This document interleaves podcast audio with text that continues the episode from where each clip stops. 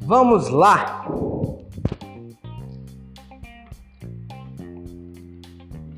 Tema da nossa aula de hoje: Seja diferente.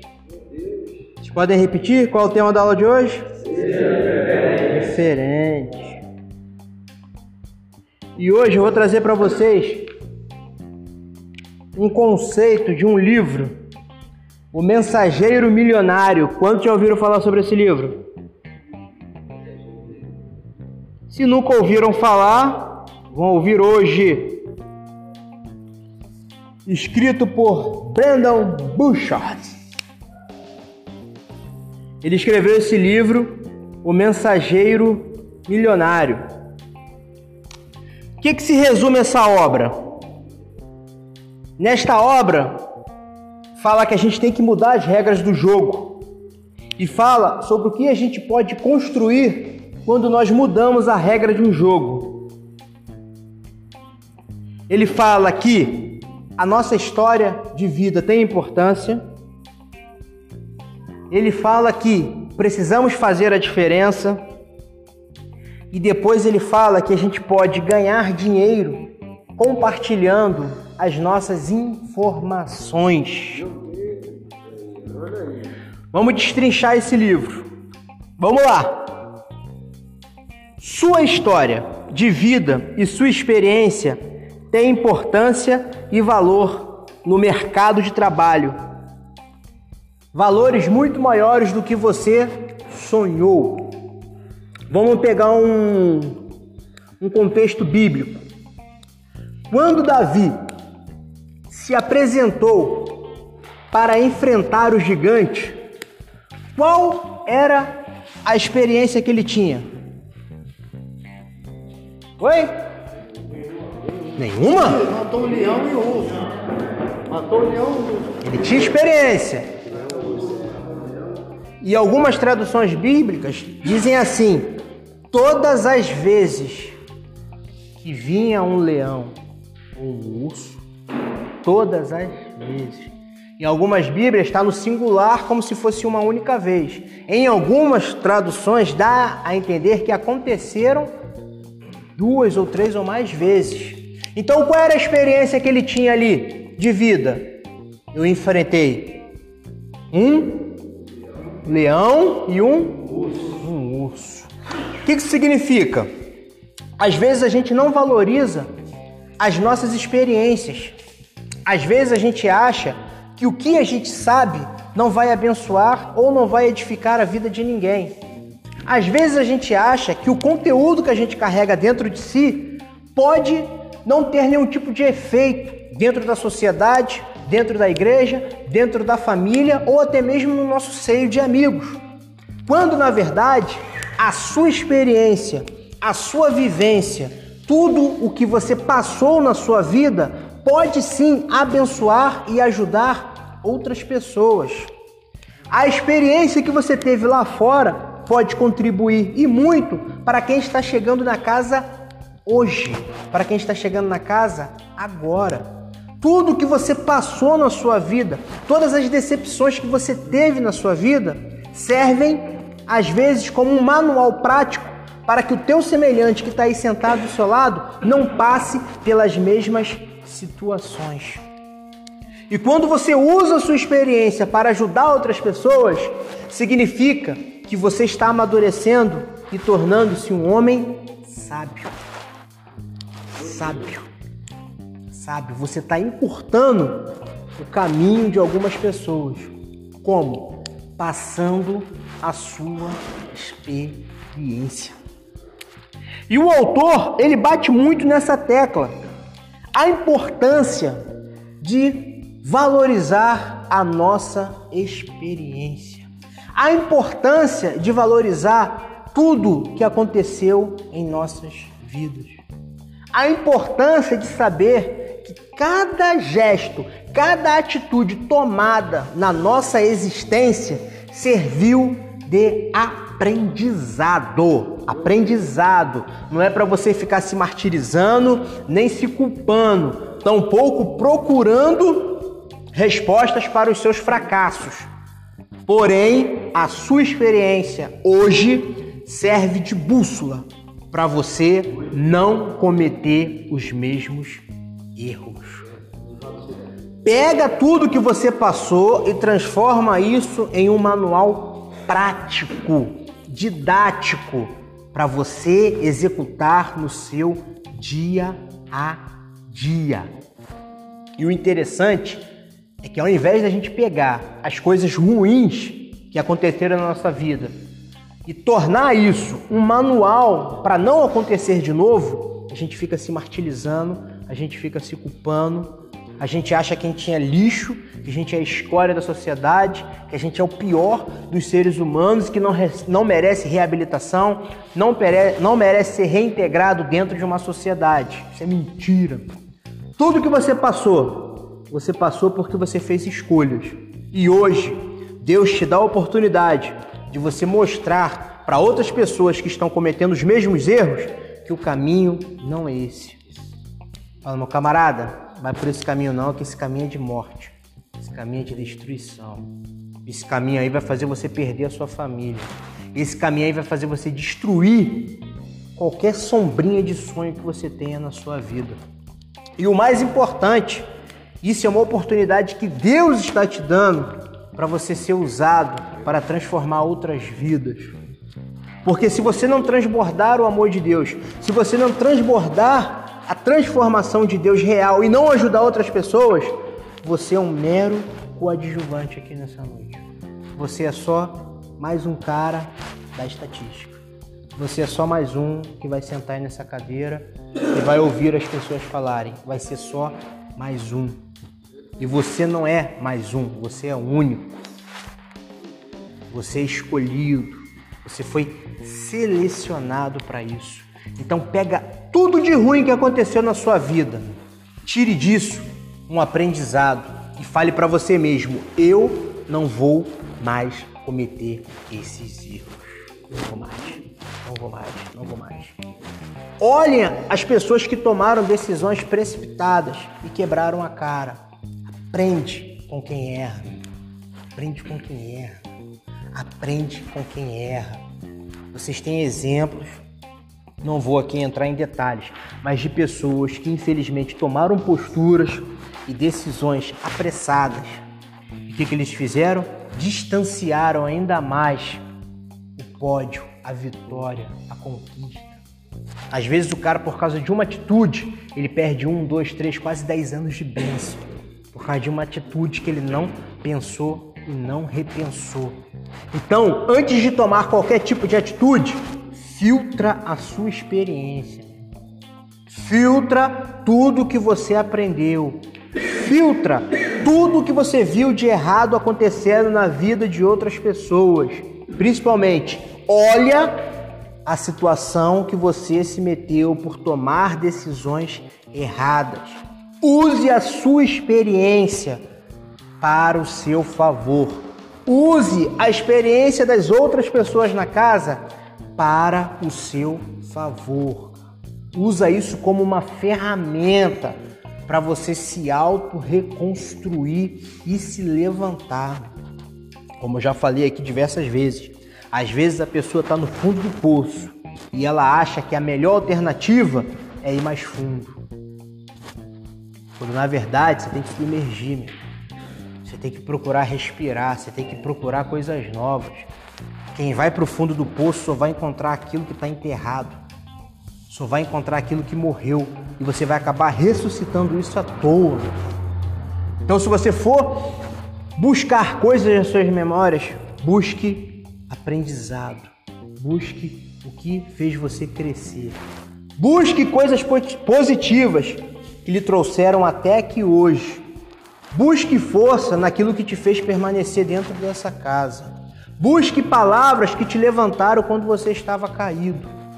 Busque isso, porque é isso que vai te dar força. É através disso que Deus vai continuar falando com você. Às vezes a gente quer ouvir a voz de Deus de uma forma extraordinária. Só que em determinados momentos, Deus ele fala da forma mais simples. E uma forma simples Ele fazendo você pensar o que você era e o que você é hoje. Então você é fruto de uma obra muito grande ainda que não foi terminada, entendeu? Então o autor, o Brendel, ele vem batendo nessa tecla a importância das nossas experiências, o que nós passamos tem grande valor, sim. Não importa se foram coisas ruins ou coisas boas, porém, isso tem um valor na minha vida. Eu não posso jamais esquecer as minhas origens. Eu não posso jamais achar que as minhas origens são motivos de vergonha não é porque eu cresci em uma comunidade, não é porque eu não tive casa quando era criança, ou que eu passei fome que eu deva, meu irmão, excluir isso da minha história e me sentir um miserável por isso, não. Isso mostra que em um determinado momento na minha vida eu passei fome, mas hoje eu tenho pão. Em um determinado momento da minha vida eu não tinha teto, mas hoje eu tenho teto. Em um determinado momento da minha vida eu não tinha roupas, mas hoje eu tenho roupas. A forma que você conta a sua história mostra como você está escrevendo o seu futuro. O jeito que você transmite a sua história, o jeito que você relata o seu passado, mostra exatamente o que você está almejando no seu futuro. Quando você vê o cara pegando todas as debilidades dele e tirando aprendizado de tudo que ele passou, você sabe que esse cara está progredindo para o crescimento. Agora, quando você vê um cara que só pega o passado dele e só fala derrota, você pode ter certeza que o destino dele é a derrota. Por quê? O tempo passou, mas ele ficou lá atrás. Deus já tirou do cativeiro, mas ele está lá no Egito ainda. Deus já mostrou a Nova Canaã, já mostrou a Terra Santa, já mostrou tudo. Mas o cara tá preso lá atrás, na escravidão. Deus chamou o cara para ser líder, mas a mentalidade dele é de escravo.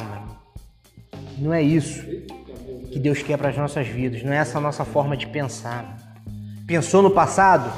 Tire aprendizado. A forma que você está detalhando o seu passado é exatamente a forma que vai ser o seu futuro. Não vai mudar uma vírgula. Se bobear, vai ser pior ainda. Aí no futuro, você vai estar contando a mesma derrota desse passado. E no outro futuro, a mesma derrota. A mesma derrota. Você quer dizer o quê? Que eu vou ser um milionário? Que eu vou ter casas? Não, não é isso. Eu acho que você deve ser rico aqui, ó. Na sua maneira de pensar e enxergar o mundo. Na sua maneira de ver a vida. É aqui que está a tua riqueza. Na forma que você conduz a sua vida.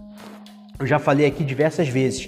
Se pegar toda a fortuna do mundo e dividir igualmente para todos os seres humanos, daqui a um tempo, quem era rico vai ficar extremamente rico e quem era pobre vai estar mais pobre ainda.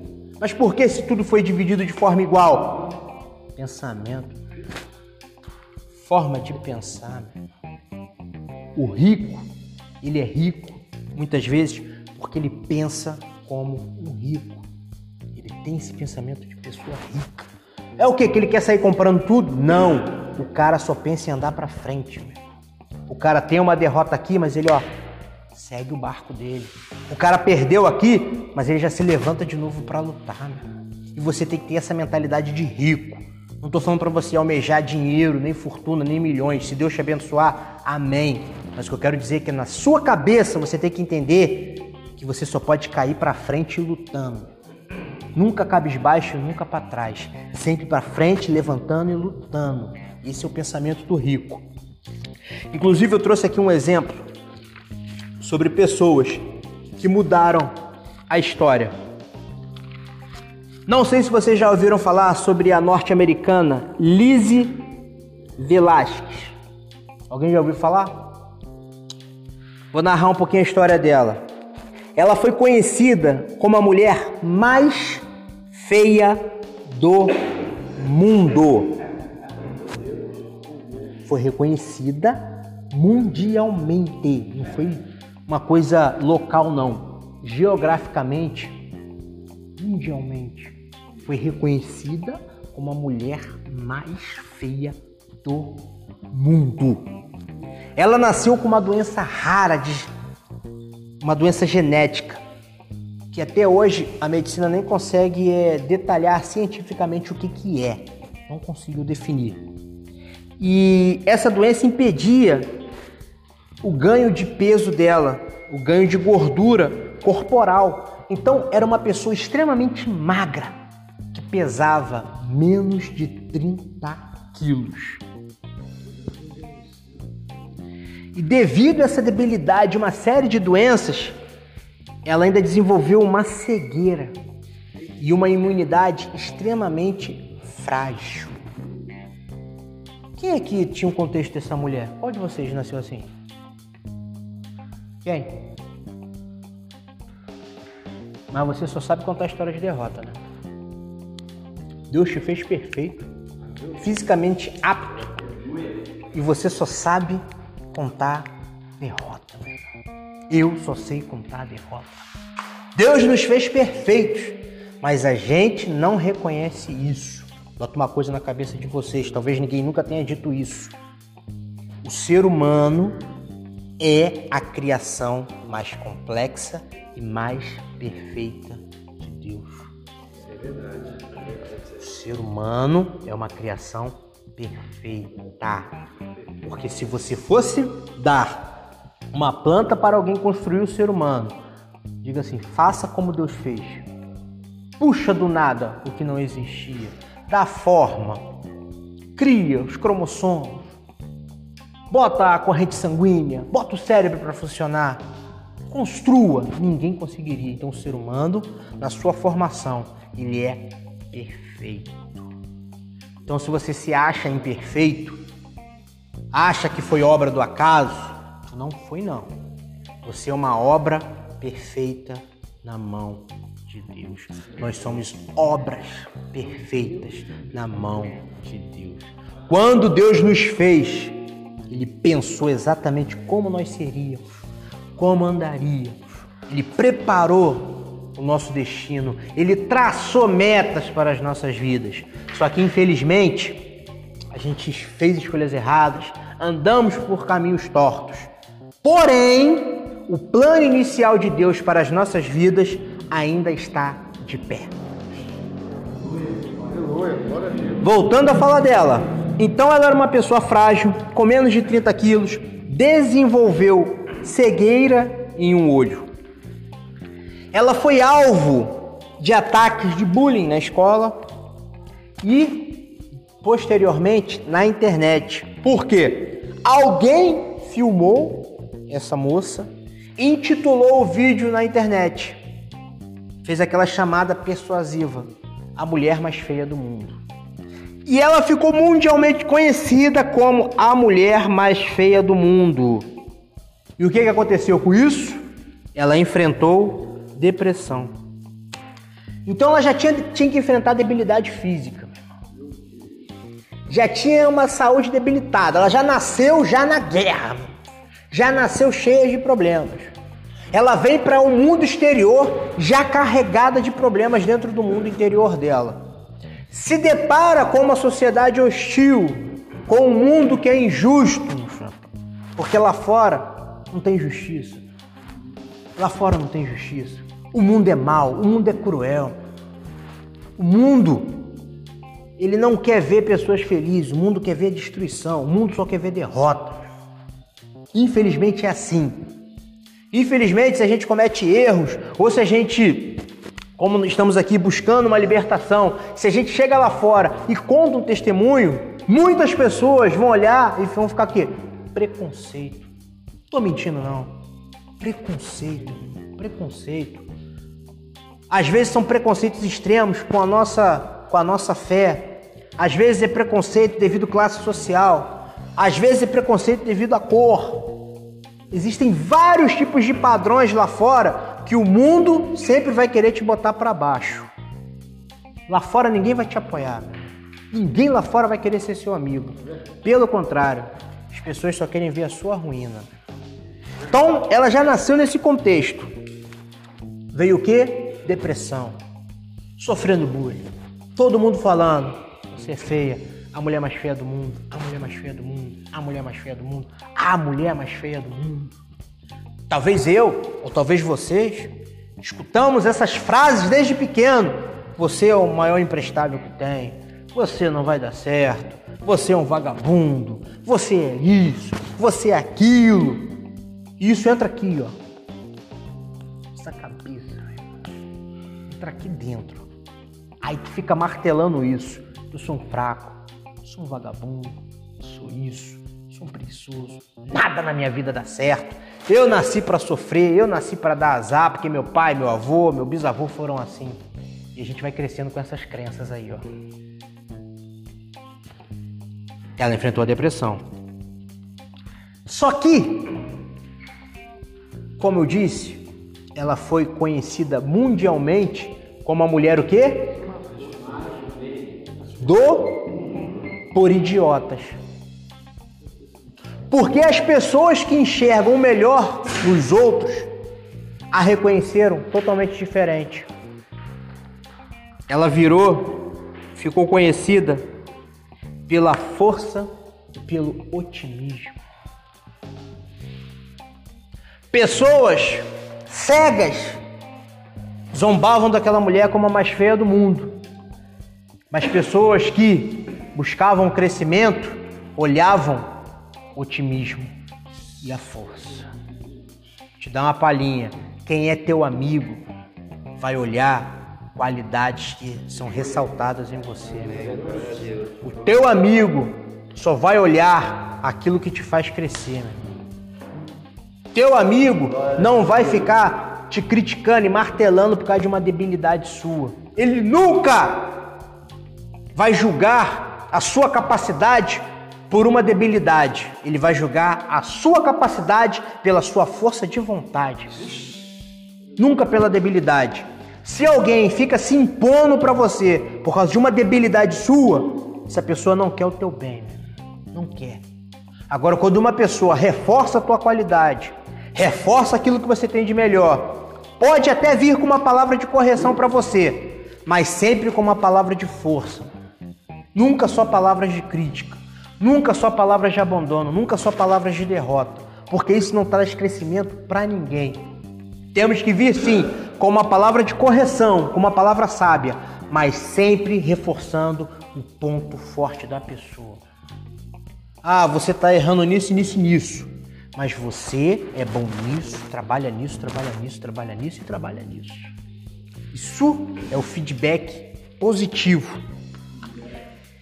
E ela ficou reconhecida por isso, pela força e pelo otimismo. Lise não se deixou abater e deu a volta por cima. Ela usou aquela visibilidade negativa e criou uma grande campanha contra o bullying. Ela pegou aquilo negativo, pegou a ofensa, pegou tudo que de ruim que depositaram sobre a imagem dela e reverteu aquilo. Reverteu. Ela lutou para que ninguém mais fosse desvalorizado por causa de uma debilidade física, intelectual ou qualquer debilidade que fosse. Por isso que ela foi reconhecida como uma heroína e uma pessoa de força. E eu e você, o que, que nós estamos fazendo com as ofensas que a gente recebe? Será que a gente quer pagar com a mesma moeda ou a gente quer pegar essa ofensa e transformar isso num combustível para vencer. A escolha é sua. O que aprendemos com Lise? A maior beleza do ser humano está nas suas ações. Ser positivo, ajudar quem precisa e espalhar boas mensagens faz com que nos tornemos pessoas muito mais bonitas. Tem que espalhar boa mensagem. Eu tenho que espalhar boa mensagem. Eu tenho que trazer crescimento, vocês têm que trazer crescimento. Eu não posso abrir a minha boca para trazer derrota, desilusão, fraqueza. Sabe por quê? Porque a gente escuta a voz de Deus aqui. A gente escuta as coisas de Deus. A gente absorve aqui dentro da igreja as coisas de Deus. Então, eu não posso ter um, um, uma filosofia diferente, mano. Eu não posso ter uma colocação diferente. Porque o meu Deus é um Deus que anda para frente, é um Deus que opera, que faz milagre. E às vezes tem gente que tá há anos, mas não acredita no milagre. E você vai contar, o cara fica, ah, não é possível que isso aconteceu. Claro que é possível, cara. Claro que é. Porque Deus faz o impossível. Deus faz o impossível. Como eu compartilhei uma vez aqui na escola bíblica, que o anjo chegou para Zacarias e falou que a mulher dele ia ter um filho. Cara, o cara desacreditou. Ele, como sacerdote, não poderia fazer aquilo, porque o Antigo Testamento é recheado de exemplos de milagres. Uma virgem dá à luz, não, aí já era uma novidade. Mas agora, uma pessoa que era estéreo dá à luz, aí não. Então, às vezes, Deus fala coisas com você e você não acredita. Mas se você for parar para pensar, ele já fez isso várias vezes, mano. E a gente sempre tem aquele discurso de ah, não adianta orar, ah, não, não para com isso, rapaz. Vou falar um segundo caso de um cara que usou a experiência dele. Vocês já ouviram falar sobre Chris Gardner? Já ouviram? Quem aqui já viu o filme A Procura da Felicidade? Isso aí. Esse cara, ele dormiu na rua, passou fome e frio.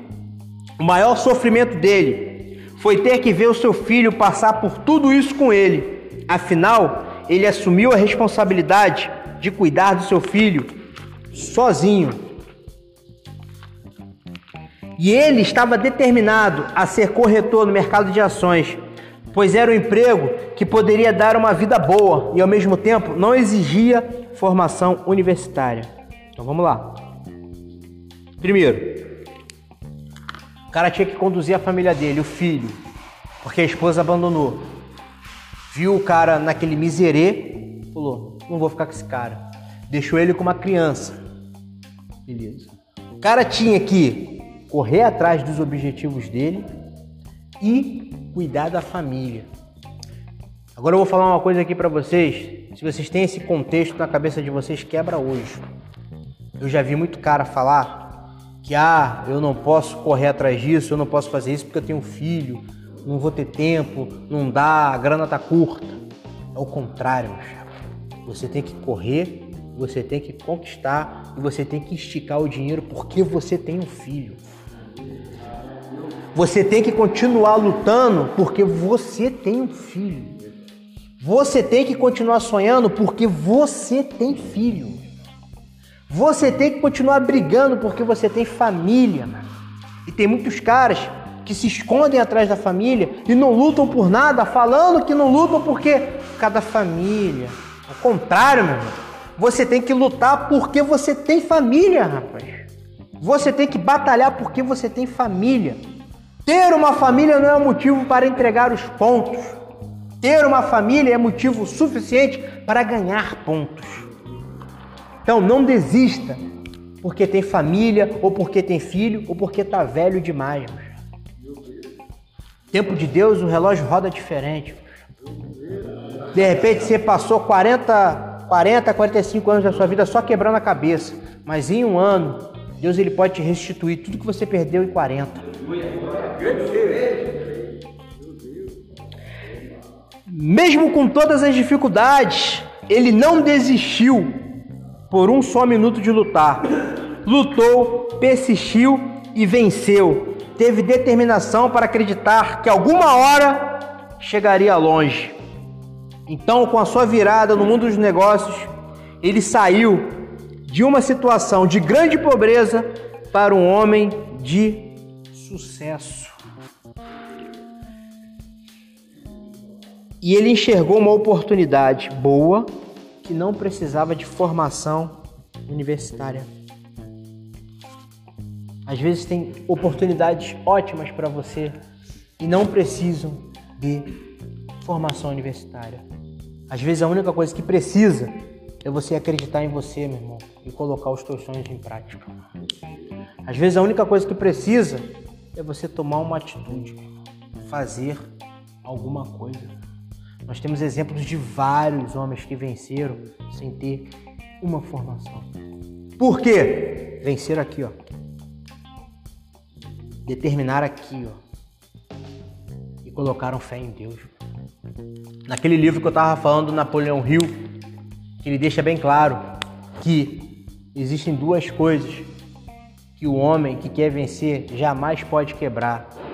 Primeiro, são as leis divinas. E segundo, prejudicar o semelhante. Ele fala isso em um livro voltado para a administração. Como quem diz, tu quer vencer? Te dou dois conselhos. Jamais quebre uma lei divina e jamais prejudique seu semelhante. É o canal para você vencer. Você quer vencer? Não quebra nenhuma lei divina. E jamais faça algo para se beneficiar do seu semelhante. É isso que nós temos que fazer. E ele enxergou. Agora pensa comigo. O cara estava debilitado, cuidando da família, mas mesmo assim ele conseguiu enxergar uma saída. Conseguiu. E por que você não pode enxergar uma saída também? Por que, que eu não posso enxergar uma oportunidade, mesmo estando na situação que eu estou? Eu posso estar numa situação ruim, eu posso estar debilitado, eu posso estar fraco, mas a minha visão tem que sempre estar ativa, meu irmão. Eu sempre tenho que estar buscando uma saída, uma solução. Eu nunca posso estacionar e me deixar levar pelos meus problemas, nem pelas minhas frustrações. E outra coisa interessante, como eu falei, a história dele virou filme. E hoje ele ganha dinheiro fazendo o quê? Contando a história dele. Ele ganha dinheiro mostrando como ele venceu na vida. Ele ganha dinheiro pegando o que talvez eu e você teríamos como vergonha, como derrota, como decepção, e ele transformou isso em uma ferramenta para ganhar dinheiro. Às vezes o que você acha que é a sua vergonha é o caminho para você ser próspero. Às vezes você acha aí que a sua história é uma história de vergonha, quando na verdade ela introduz uma vida vitoriosa para você. Porque os homens que vencem, eles têm marcas. Um homem vencedor só é respeitado se ele tiver história. Eu sei que aí na internet tem muito carinha falando de resultado, falando disso, falando que conquistou, falando que fez, falando que aconteceu. Os caras não tem nenhuma história. Pura fachada, é pura câmera, é pura fotografia, é puro texto decorado. E a gente sabe quando o cara tem uma história. A gente vê verdade, a gente vê quando o cara luta. Então, usem a história de vocês para introduzir um novo capítulo na vida de vocês. Use exatamente tudo que te travou para ser um novo homem.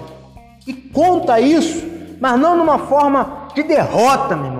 Não para as pessoas ficarem chorando e com pena de você, mas mostra que a tua história teve um início, teve um meio e agora está progredindo para ter um final espetacular, meu. Aleluia um final espetacular. Vamos voltar aqui. Então eu falei sobre história. Agora, fazer a diferença.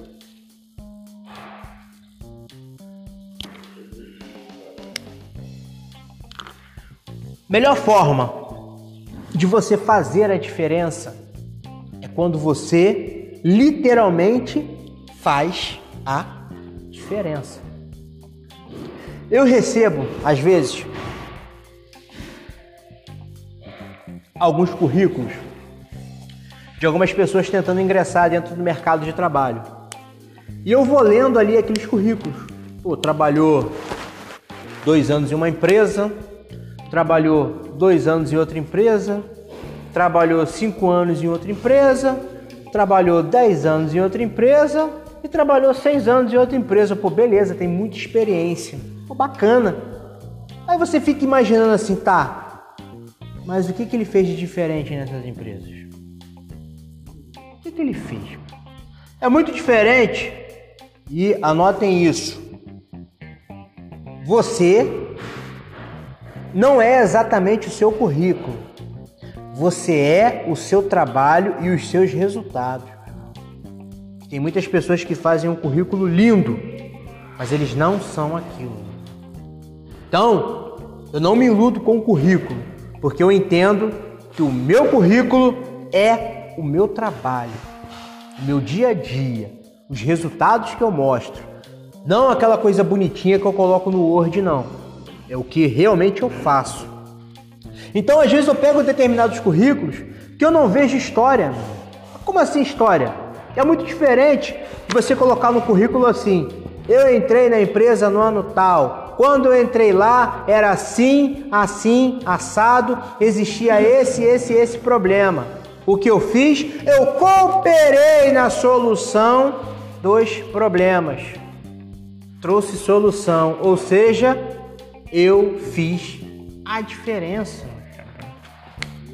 Eu não posso entrar hoje na casa para fazer parte do grupo de vocês e buscar uma reabilitação, buscar uma libertação, se eu não trouxer uma soma com resultados diferentes. Eu não posso. Eu não posso chegar e ser mais um cara que vai se levantar contra uma liderança, ou que vai falar mal de ciclano, ou que vai falar mal de Beltrano. Eu tenho que ser um cara o quê? Diferente.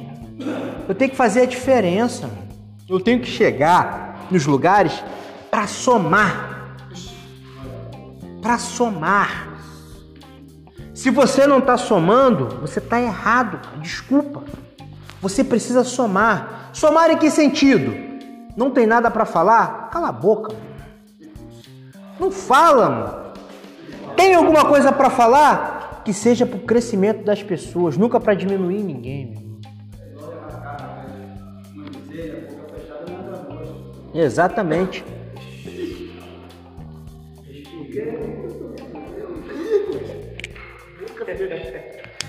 E a gente não pesa isso. A gente chega nos lugares sendo igual à maioria, cara. O que, que acontece? O ambiente não vai mudar, meu chapa. É a mesma coisa o currículo. Quando uma empresa, aprendam isso, abre uma vaga de trabalho, ela não está procurando simplesmente um empregado ou um funcionário.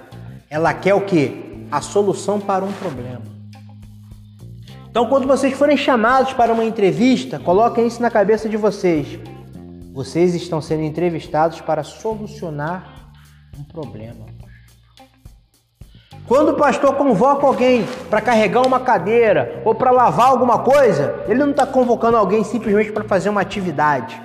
Ele está convocando alguém para resolver o que? Um problema. E a mesma forma que você se comporta fazendo uma atividade que você não é remunerado, a sua atitude vai ser igual quando você estiver dentro da empresa, não vai ser nada diferente. Porque o teu profissional está na sua cabeça e no seu coração. Então, se de graça você faz de qualquer jeito, pagando, você vai fazer pior ainda. Às vezes as pessoas acham que isso não faz sentido, faz todo sentido. Porque quando você faz sem receber nada em troca, você mostra ali aonde está a sua visão de mundo, aonde está o seu pensamento, aonde está o seu coração, aonde está a sua índole e ainda por cima, onde está o seu caráter. Que você vê. Aí você fala, pô, se de graça esse cara se empenha assim, pagando, meu irmão, o cara vai arrebentar a boca do balão. É exatamente isso. E às vezes Deus segura determinadas vitórias para as nossas vidas por causa do nosso comportamento. Deus vê, fala, dá não, não dá. Não está pronto. O coração ainda está muito orgulhoso, está muito prepotente, está muito cheio de vaidade. Se for vaidoso assim lá para fora, vai cair em 10 minutos. Cai. Aprenda uma coisa: a arrogância e a prepotência vem sempre antes da queda. Todos os caras que vocês conhecem, tanto aqui quanto lá fora, que caíram, você pode ver sinalzinho de arrogância, sinalzinho de prepotência. Se você tiver com esses dois sentimentos, arrogância e prepotência, tu vai cair, mano. Sinto muito. Tu vai cair já tá vendo que tu vai cair. Então, quebra esse contexto hoje na tua vida. Ninguém é perfeito. Todos aqui, e eu me coloco dentro desse grupo, eu tenho que me policiar. Porque senão eu viro um cara prepotente, eu viro um cara orgulhoso, eu viro um cara mesquinho, eu viro um cara mentiroso, eu viro um cara 7-1, eu viro um péssimo pai de família, eu viro tudo de ruim. E é assim que funciona. Então eu sempre tenho que quê? Purificar os meus pensamentos, purificar meu coração. Tá de pé, sempre tem que abrir o olho para não cair. Meu. A gente confunde muitas vezes autossuficiência com aquela prepotência exagerada. A gente confunde autossuficiência com autoconfiança.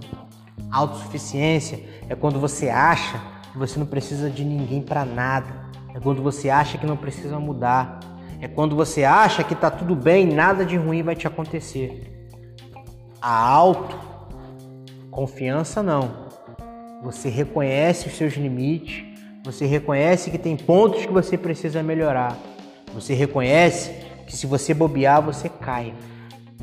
É esse tipo de pensamento que a gente tem que ter. E a gente precisa sim fazer a diferença. Então, se você não estava fazendo a diferença na vida de ninguém, comece a fazer hoje. Já na hora do jantar. Mude a vida de alguém. Hoje mesmo. Tome uma postura diferente. Tenha uma visão diferente. Ame mais. Esteja mais perto, mais junto. Se você só trazia palavra de decepção, comece a trazer palavra de vitória. Se você só compartilhava coisas ruins, comece a compartilhar coisas boas a partir de hoje. Eu não estou falando para você deixar isso para amanhã, não. É agora, meu irmão. Hoje.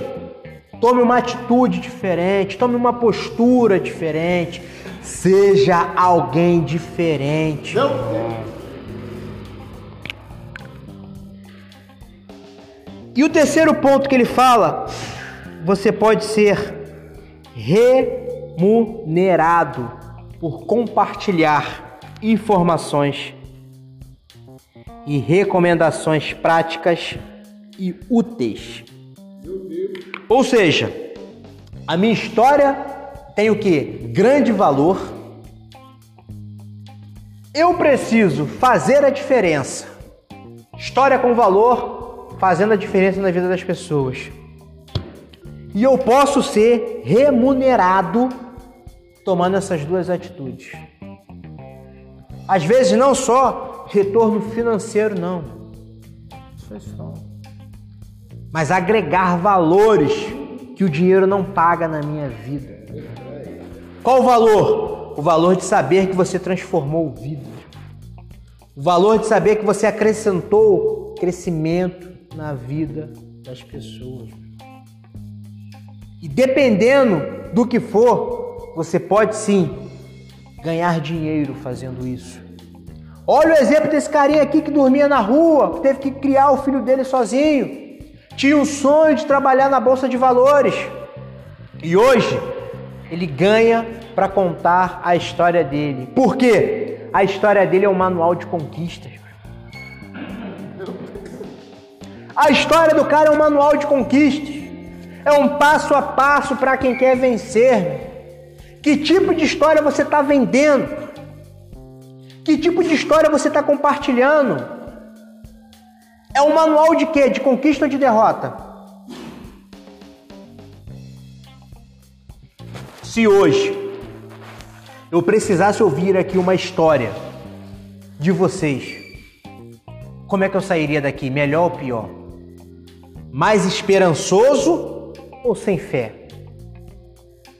Mais esperançoso. Isso aí. Isso aí.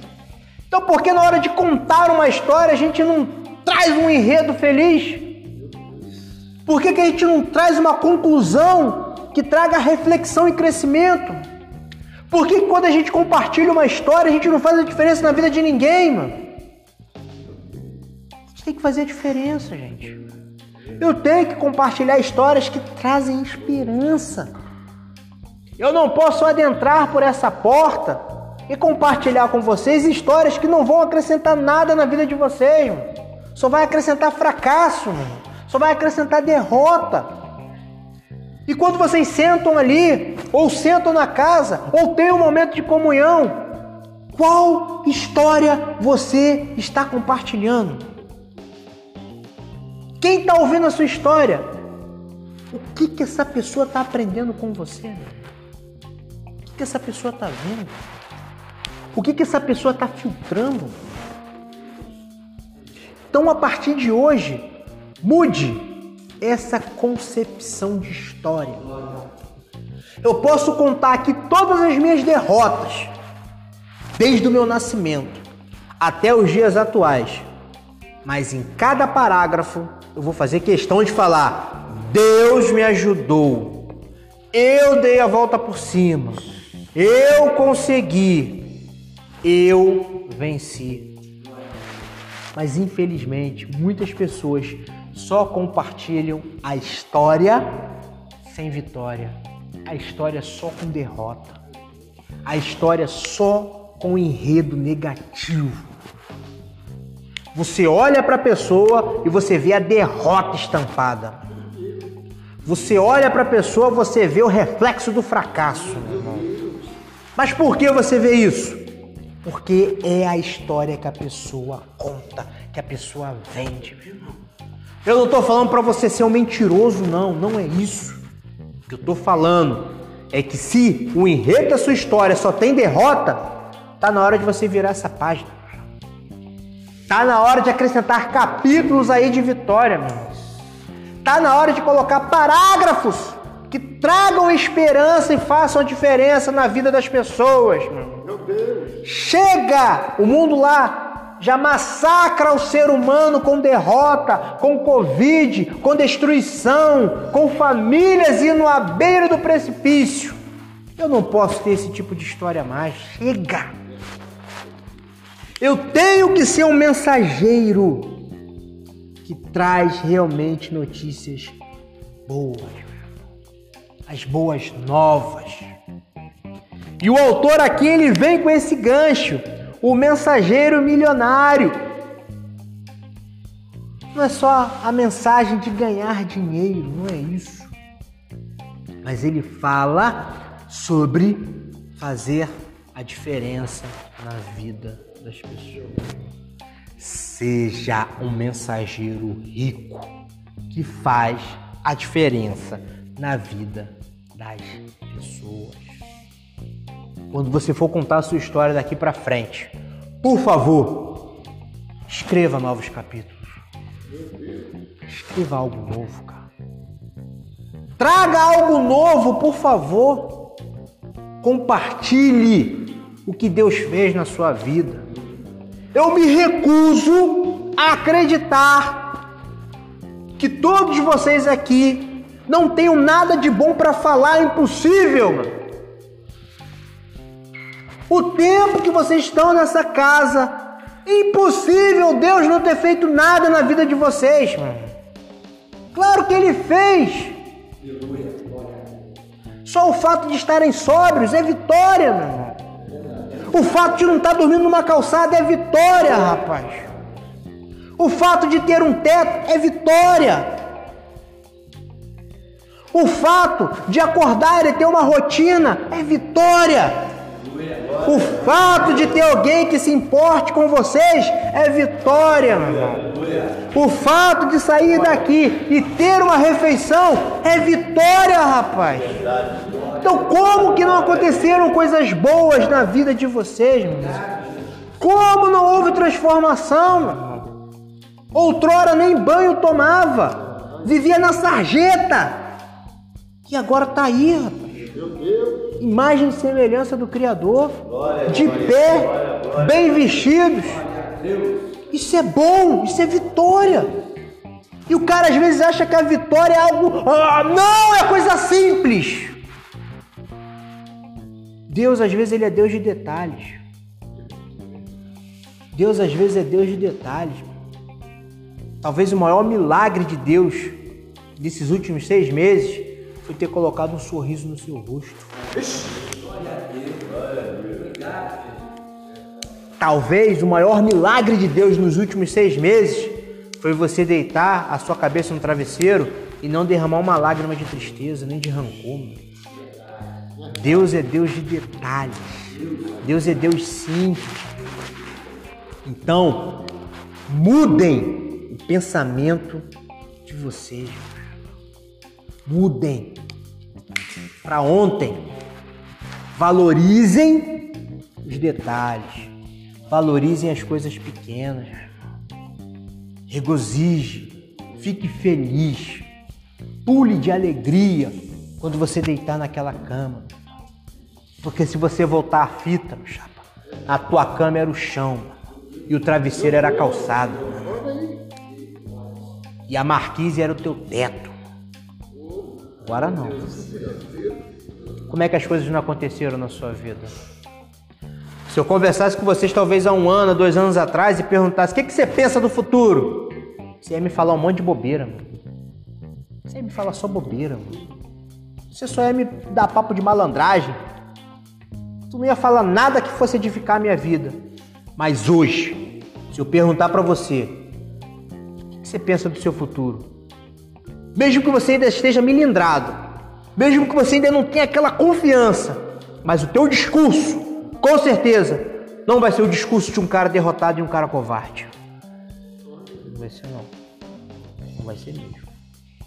Talvez você almeje coisas simples, mas o teu discurso não vai ser o mesmo que é talvez há um ou há dois anos atrás. Talvez há dois anos atrás, ah, vou vivendo, se morrer, morreu. Hoje em dia não, hoje em dia o teu discurso é diferente. Tua forma de ver o mundo é diferente. A tua forma de encarar a vida totalmente diferente. Totalmente diferente. Então valorize essa nova forma de pensar, essa nova forma de enxergar as coisas. Deem a volta por cima. Mas nunca para provar para as pessoas que vocês mudaram. Isso aí é perda de tempo. Vai nessa onda não. Faça para você. Mostre para você. Os outros lá você não precisa provar nada para ninguém. O, o resultado que as pessoas acham que você tem não vai mudar a sua vida. Mas o resultado que você conquistou de verdade, isso sim vai mudar a sua vida. Porque falar, as pessoas sempre vão falar. Criticar, as pessoas sempre vão criticar. Mas aqui, ó, tem um ouvido que ele tem a opção de guardar isso ou de deixar sair. Escolha sua. Ah, mas falou que eu sou um vagabundo. Mas o que você pensa sobre você? Quando você se olha no espelho, você vê um vagabundo ou você vê uma pessoa transformada? Não o que os outros falam. O importante é o que Deus falou. Os outros falam. O comedor de arroz e feijão fala chapéu. Agora o que o Criador fala, aí é diferente. Aí é diferente. Muda a história mesmo. Você pode ver tanto nos profetas maiores quanto nos profetas menores. Sempre quando o profeta anunciava, veio a palavra a mim dizendo, você pode saber que muda a história. Muda a história. Muda um cenário. Muda tudo. Transforma tudo. Muda uma época, muda uma geração. Muda o destino da humanidade, muda tudo. Tudo muda. Pode ver. Você vai pegando profeta por profeta. Cara, faz a questão de falar. Veio a palavra do Senhor. Veio, ó. Tava aqui, ela vem assim, ó. Dizendo. E já vem detonando tudo. E é assim que funcionam as coisas de Deus. Com certeza. Não existe nada impossível para Deus. E eu não sou um camarada religioso, não. Não sou, peço para vocês. Mas eu acredito muito em Deus. E por acreditar nele, é que eu estou de pé até hoje. Graças a Deus. Por acreditar. Eu sei que lá fora virou modinha não acreditar. Mas aqui Eu prefiro guardar os princípios. Eu prefiro seguir os antigos que acreditavam morreram acreditando nas promessas. Eu prefiro acreditar nos antigos. Alguém quer acrescentar alguma coisa?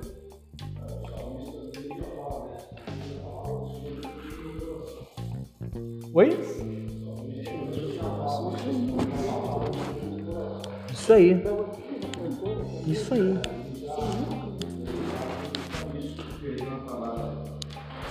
Ih, rapaz. Se não anotar. Mas fala aí.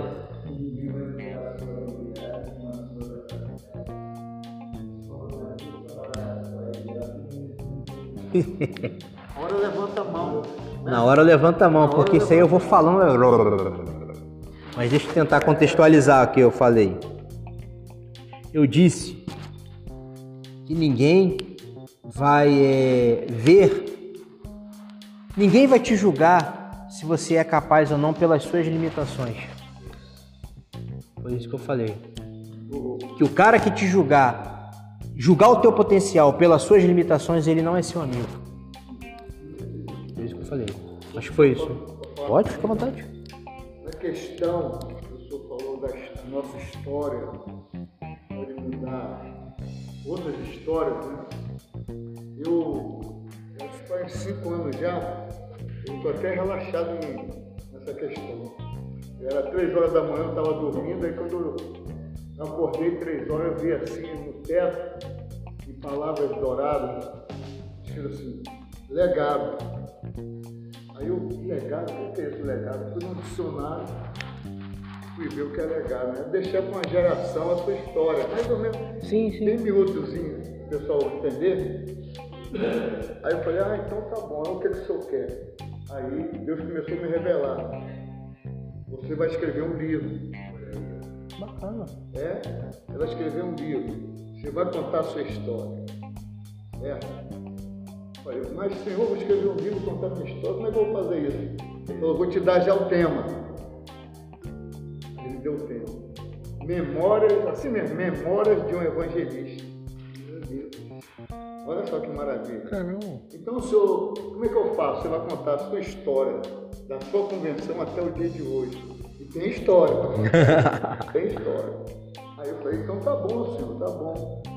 Porque isso é um legado, entendeu? A experiência que eu tive com Deus, a, a minha viagem lá em, em Israel, aprendi muito, glorifico o nome do Senhor. Então é um legado que nós devemos deixar, deixar para os meus netos, deixar para essa geração que está vindo agora. É um manual, né? É um manual, porque antigamente, eles diziam no meu tempo, eles sabem que antigamente, na questão religiosa, era bem diferente de hoje. Hoje a modernidade tomou conta, né? Então a gente, ele falou, então você vai criar apostilas também. Olha só, olha como é que Deus é tremendo. As postilas já me deu o- como dar uma boa escola bíblica dominical, entendeu? É, é, outro, outro tema é liderando. Não, é, agora esqueci o tempo. Agora esqueci o tempo. Mas são várias apostilas que, que meus mestres lá no passado me ensinaram, eu tenho isso na memória, está aqui na memória. Passar isso para o pessoal que está tá vindo agora, essa geração que está vindo agora. Porque nosso tempo de escola dominical, o Eliseu sabe disso, era muito diferente no dia de hoje. É uma coisa mais sólida, uma coisa que você, entendeu? A gente viu coisa, eu, eu Eliseu, entendeu? E outros aqui, que é do meu tempo, nós vimos coisas dentro da, da parte religiosa e a gente não vê no dia de hoje. Não. Então isso aí a gente quer contar, isso aí eu quero contar isso. Geração Entendeu? totalmente diferente. É, né? geração diferente. Mas o que a gente aprendemos é que nos, nos deixou de pé hoje. Hoje eu estou de pé por causa disso. Com eu tenho uma história para contar. E eu me orgulho dessa história. E não é história de, de derrota, não. É uma história de vitória. Que levanta, vai levantar muitas pessoas, vai deixar muitas pessoas edificadas, entendeu? Então, isso é E um- outra coisa. um projeto que não Todo- pode morrer. Não pode morrer. Não pode eu já falei não. com ela, ela vai editar para mim, ela vai, a vai fazer esse livro aí, tá entendendo? Então, é, e outra coisa, é que o senhor falou assim, mas não seja mentirosa. Eu comecei a pensar assim, Como é que a gente pode provar veracidade na nossa história? No contexto que a gente vive. No contexto. Eu tenho pessoas aqui que podem provar o que eu estou falando. Porque você também pode Testemunho. criar uma história. Você Vamos lá.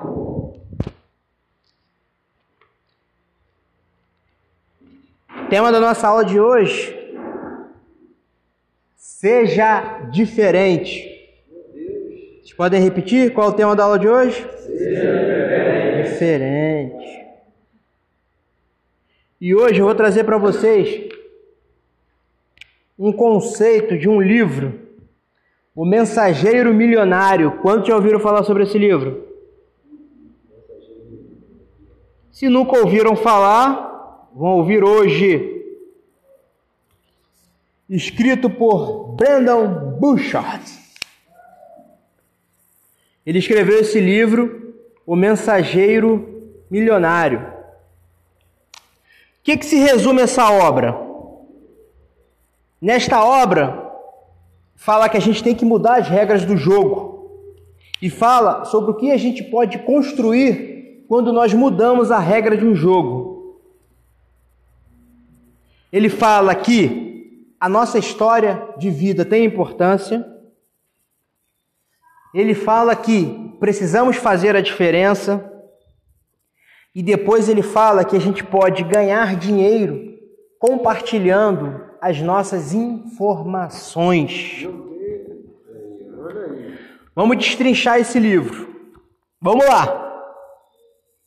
Sua história de vida e sua experiência têm importância e valor no mercado de trabalho. Valores muito maiores do que você sonhou. Vamos pegar um, um contexto bíblico. Quando Davi se apresentou para enfrentar o gigante, qual era a experiência que ele tinha? Oi?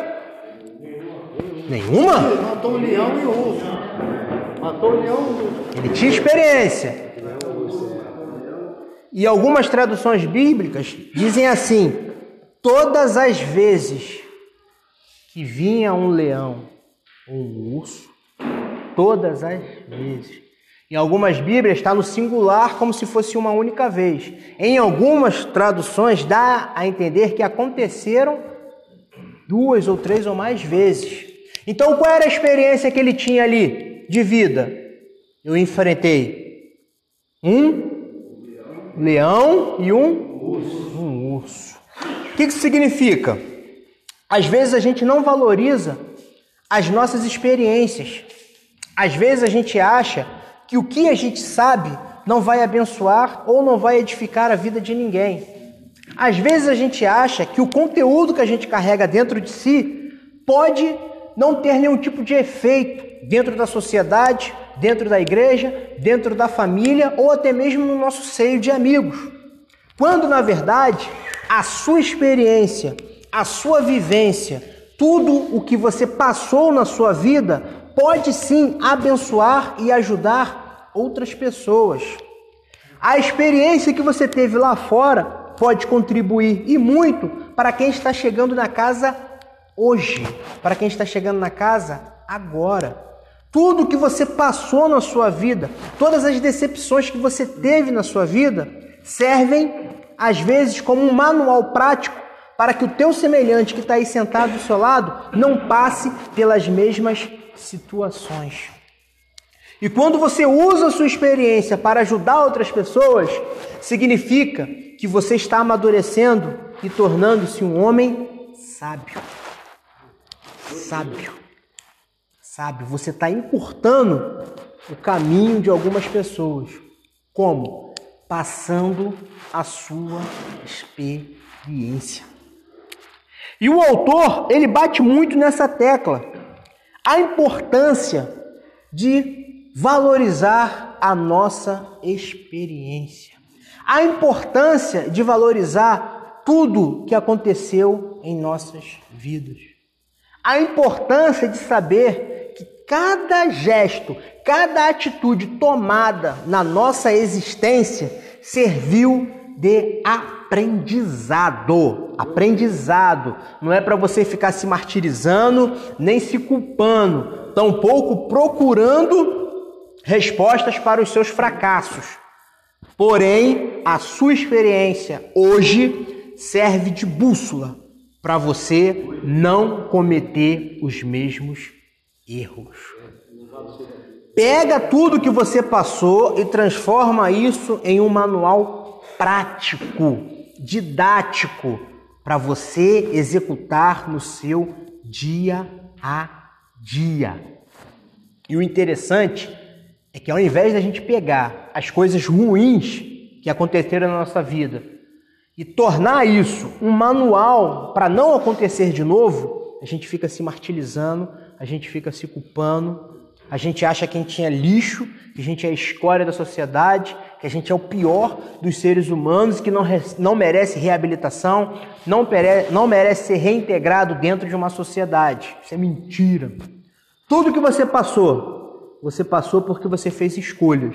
E hoje, Deus te dá a oportunidade de você mostrar para outras pessoas que estão cometendo os mesmos erros que o caminho não é esse. Fala, meu camarada, vai por esse caminho não, que esse caminho é de morte. Esse caminho é de destruição. Esse caminho aí vai fazer você perder a sua família. Esse caminho aí vai fazer você destruir qualquer sombrinha de sonho que você tenha na sua vida. E o mais importante, isso é uma oportunidade que Deus está te dando para você ser usado para transformar outras vidas.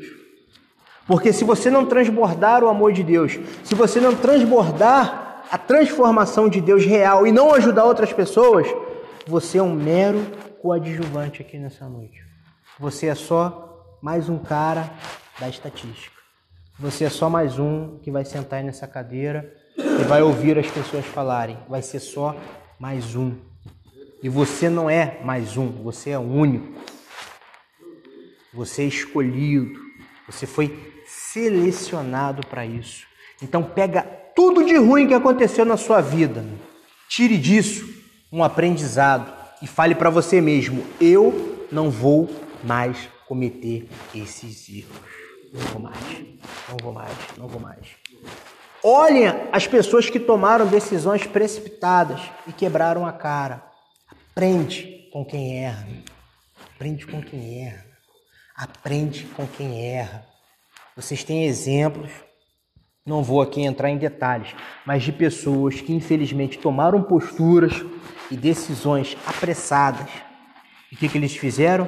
Distanciaram ainda mais o pódio, a vitória, a conquista. Às vezes o cara, por causa de uma atitude, ele perde um, dois, três, quase dez anos de bênção.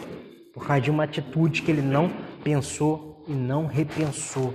Então, antes de tomar qualquer tipo de atitude, filtra a sua experiência. Filtra tudo que você aprendeu. Filtra tudo que você viu de errado acontecendo na vida de outras pessoas. Principalmente, olha a situação que você se meteu por tomar decisões erradas. Use a sua experiência para o seu favor. Use a experiência das outras pessoas na casa para o seu favor. Usa isso como uma ferramenta para você se auto-reconstruir e se levantar. Como eu já falei aqui diversas vezes, às vezes a pessoa está no fundo do poço e ela acha que a melhor alternativa é ir mais fundo. Quando na verdade você tem que submergir, meu. você tem que procurar respirar, você tem que procurar coisas novas. Quem vai para o fundo do poço só vai encontrar aquilo que está enterrado, só vai encontrar aquilo que morreu e você vai acabar ressuscitando isso à toa. Então, se você for buscar coisas nas suas memórias, busque aprendizado, busque o que fez você crescer, busque coisas positivas que lhe trouxeram até aqui hoje. Busque força naquilo que te fez permanecer dentro dessa casa. Busque palavras que te levantaram quando você estava caído. Busque isso, porque é isso que vai te dar força. É através disso que Deus vai continuar falando com você. Às vezes a gente quer ouvir a voz de Deus de uma forma extraordinária. Só que em determinados momentos, Deus ele fala da forma mais simples. E uma forma simples, ele fazendo você pensar o que você era e o que você é hoje. Então você é fruto de uma obra muito grande ainda que não foi terminada, entendeu? Então o autor, o Brandon, ele vem batendo nessa tecla, a importância das nossas experiências, o que nós passamos tem grande valor, sim. Não importa se foram coisas ruins ou coisas boas, porém, isso tem um valor na minha vida. Eu não posso jamais esquecer as minhas origens.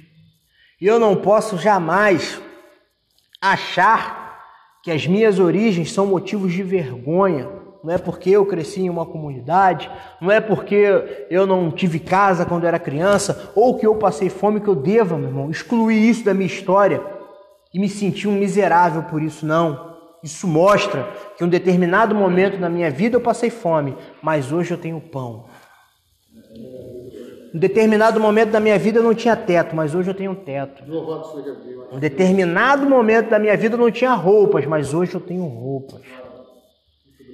A forma que você conta a sua história mostra como você está escrevendo o seu futuro.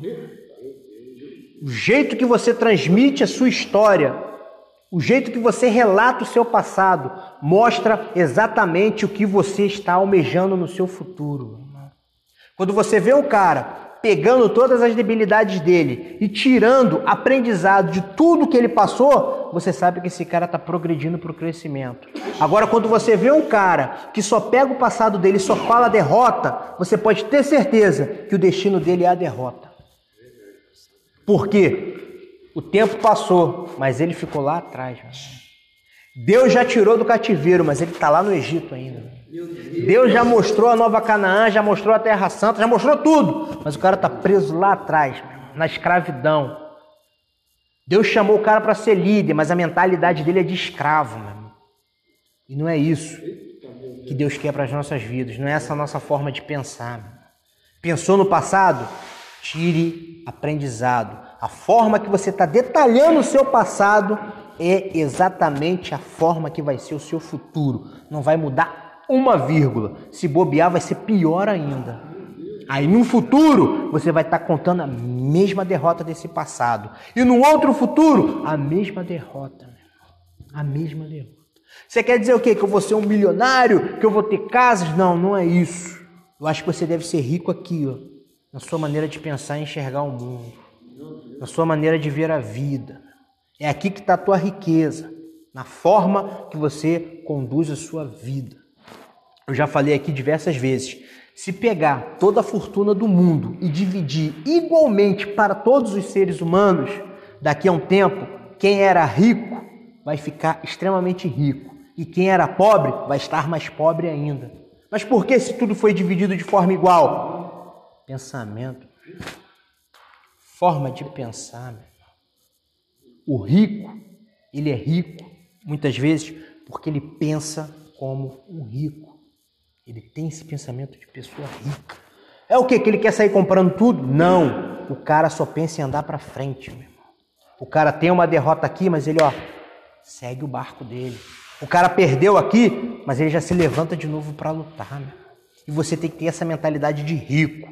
Não estou falando para você almejar dinheiro, nem fortuna, nem milhões. Se Deus te abençoar, amém. Mas o que eu quero dizer é que na sua cabeça você tem que entender que você só pode cair para frente lutando. Nunca cabisbaixo, nunca para trás. Sempre para frente, levantando e lutando. Esse é o pensamento do rico. Inclusive, eu trouxe aqui um exemplo sobre pessoas que mudaram a história. Não sei se vocês já ouviram falar sobre a norte-americana Lizzie Velasquez. Alguém já ouviu falar? Vou narrar um pouquinho a história dela. Ela foi conhecida como a mulher mais feia do mundo. Foi reconhecida mundialmente, não foi uma coisa local não. Geograficamente, mundialmente.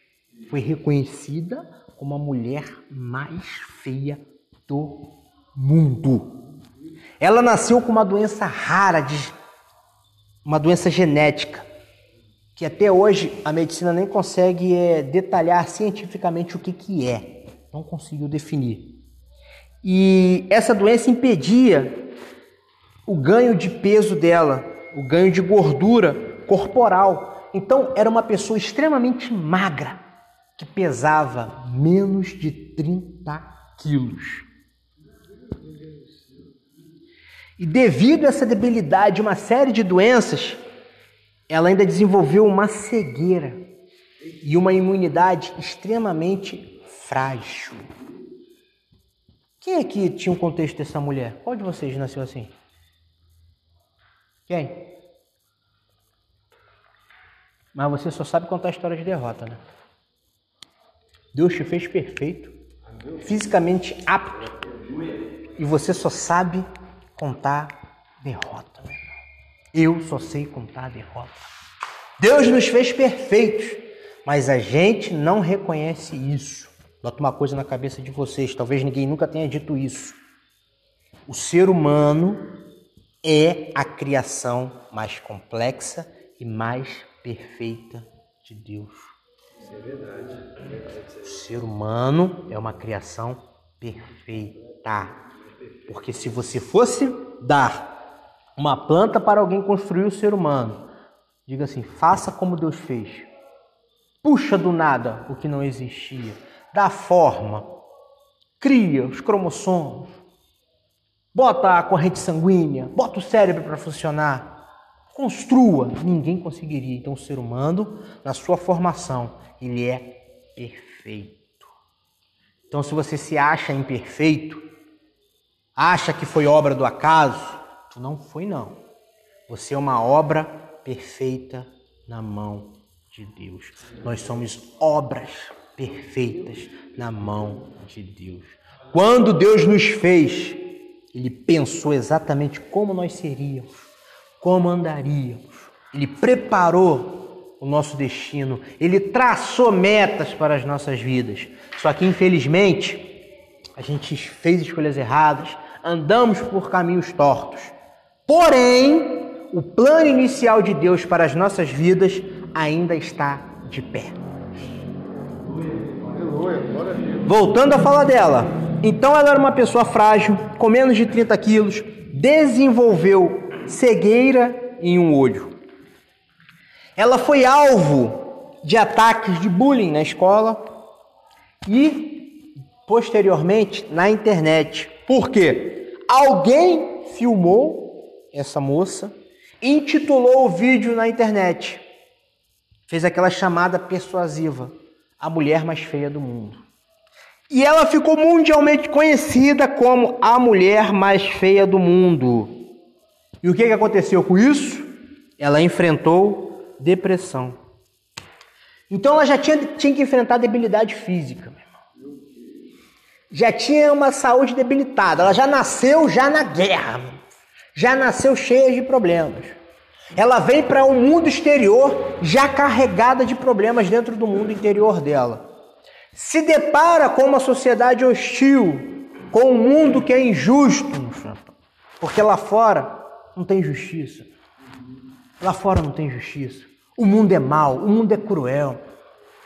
O mundo ele não quer ver pessoas felizes, o mundo quer ver destruição, o mundo só quer ver derrota. Infelizmente é assim. Infelizmente, se a gente comete erros, ou se a gente, como estamos aqui buscando uma libertação, se a gente chega lá fora e conta um testemunho, muitas pessoas vão olhar e vão ficar aqui, preconceito. Estou mentindo não. Preconceito, preconceito.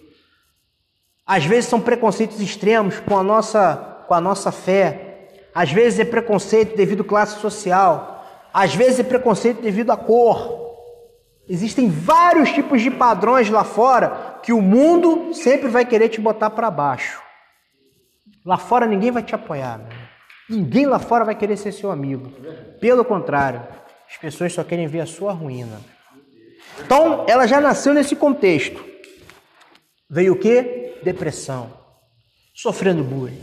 Todo mundo falando, você é feia, a mulher mais feia do mundo, a mulher mais feia do mundo, a mulher mais feia do mundo, a mulher mais feia do mundo. Talvez eu, ou talvez vocês, escutamos essas frases desde pequeno. Você é o maior imprestável que tem. Você não vai dar certo. Você é um vagabundo. Você é isso. Você é aquilo. E isso entra aqui, ó. Essa cabeça. Entra aqui dentro. Aí tu fica martelando isso. Eu sou um fraco. Eu sou um vagabundo. Eu sou isso. Eu sou um preguiçoso. Nada na minha vida dá certo. Eu nasci para sofrer, eu nasci para dar azar, porque meu pai, meu avô, meu bisavô foram assim. E a gente vai crescendo com essas crenças aí, ó. Ela enfrentou a depressão. Só que, como eu disse, ela foi conhecida mundialmente como a mulher o quê? Do por idiotas. Porque as pessoas que enxergam melhor nos outros a reconheceram totalmente diferente. Ela virou, ficou conhecida pela força e pelo otimismo. Pessoas cegas zombavam daquela mulher como a mais feia do mundo. Mas pessoas que buscavam crescimento olhavam otimismo e a força. Te dá uma palhinha. Quem é teu amigo vai olhar qualidades que são ressaltadas em você. O teu amigo só vai olhar aquilo que te faz crescer. Meu teu amigo não vai ficar te criticando e martelando por causa de uma debilidade sua. Ele nunca vai julgar a sua capacidade por uma debilidade, ele vai julgar a sua capacidade pela sua força de vontade. Nunca pela debilidade. Se alguém fica se impondo para você por causa de uma debilidade sua, essa pessoa não quer o teu bem, não quer. Agora, quando uma pessoa reforça a tua qualidade, reforça aquilo que você tem de melhor, pode até vir com uma palavra de correção para você, mas sempre com uma palavra de força. Nunca só palavras de crítica. Nunca só palavras de abandono, nunca só palavras de derrota, porque isso não traz crescimento para ninguém. Temos que vir sim com uma palavra de correção, com uma palavra sábia, mas sempre reforçando o ponto forte da pessoa. Ah, você está errando nisso, nisso, nisso. Mas você é bom nisso, trabalha nisso, trabalha nisso, trabalha nisso e trabalha nisso. Isso é o feedback positivo e ela ficou reconhecida por isso, pela força e pelo otimismo. Lise não se deixou abater e deu a volta por cima. Ela usou aquela visibilidade negativa e criou uma grande campanha contra o bullying. Ela pegou aquilo negativo, pegou a ofensa, pegou tudo que de ruim que depositaram sobre a imagem dela e reverteu aquilo. Reverteu. Ela lutou para que ninguém mais fosse desvalorizado por causa de uma debilidade física, intelectual ou qualquer debilidade que fosse. Por isso que ela foi reconhecida como uma heroína e uma pessoa de força. E eu e você, o que, que nós estamos fazendo com as ofensas que a gente recebe? Será que a gente quer pagar com a mesma moeda ou a gente quer pegar essa ofensa e transformar isso num combustível para vencer? A escolha é sua. O que aprendemos com Lise? A maior beleza do ser humano está nas suas ações. Ser positivo, ajudar quem precisa e espalhar boas mensagens faz com que nos tornemos pessoas muito mais bonitas. Tem que espalhar boa mensagem. Eu tenho que espalhar boa mensagem. Eu tenho que trazer crescimento. Vocês têm que trazer crescimento. Eu não posso abrir a minha boca para trazer derrota, desilusão, fraqueza. Sabe por quê? Porque a gente escuta a voz de Deus aqui, meu. A gente escuta as coisas de Deus. A gente absorve aqui dentro da igreja as coisas de Deus. Então, eu não posso ter um, um, uma filosofia diferente, mano. Eu não posso ter uma colocação diferente. Porque o meu Deus é um Deus que anda para frente, é um Deus que opera, que faz milagre. Mano. E às vezes tem gente que há anos, mas não acredita no milagre. E você vai contar, o cara fica, ah, não é possível que isso aconteceu. Claro que é possível, cara. Claro que é. Porque Deus faz o impossível. Deus faz o impossível. Como eu compartilhei uma vez aqui na escola bíblica, que o anjo chegou para Zacarias e falou que a mulher dele ia ter um filho. Cara, o cara desacreditou. Ele, como sacerdote, não poderia fazer aquilo, porque o Antigo Testamento é recheado de exemplos de milagres. Uma virgem dá à luz, não, aí já era uma novidade. Mas agora, uma pessoa que era estéreo dá à luz, aí não. Então, às vezes, Deus fala coisas com você e você não acredita. Mas se você for parar para pensar, Ele já fez isso várias vezes, mano. E a gente sempre tem aquele discurso de, ah, não adianta orar. Ah, não, não para com isso, rapaz. Vou falar um segundo caso de um cara que usou a experiência dele. Vocês já ouviram falar sobre Chris Gardner? Já ouviram? Quem aqui já viu o filme A Procura da Felicidade? Isso aí. Esse cara, ele dormiu na rua, passou fome e frio. O maior sofrimento dele foi ter que ver o seu filho passar por tudo isso com ele. Afinal, ele assumiu a responsabilidade de cuidar do seu filho sozinho. E ele estava determinado a ser corretor no mercado de ações, pois era um emprego que poderia dar uma vida boa e ao mesmo tempo não exigia formação universitária. Então vamos lá. Primeiro, o cara tinha que conduzir a família dele, o filho, porque a esposa abandonou.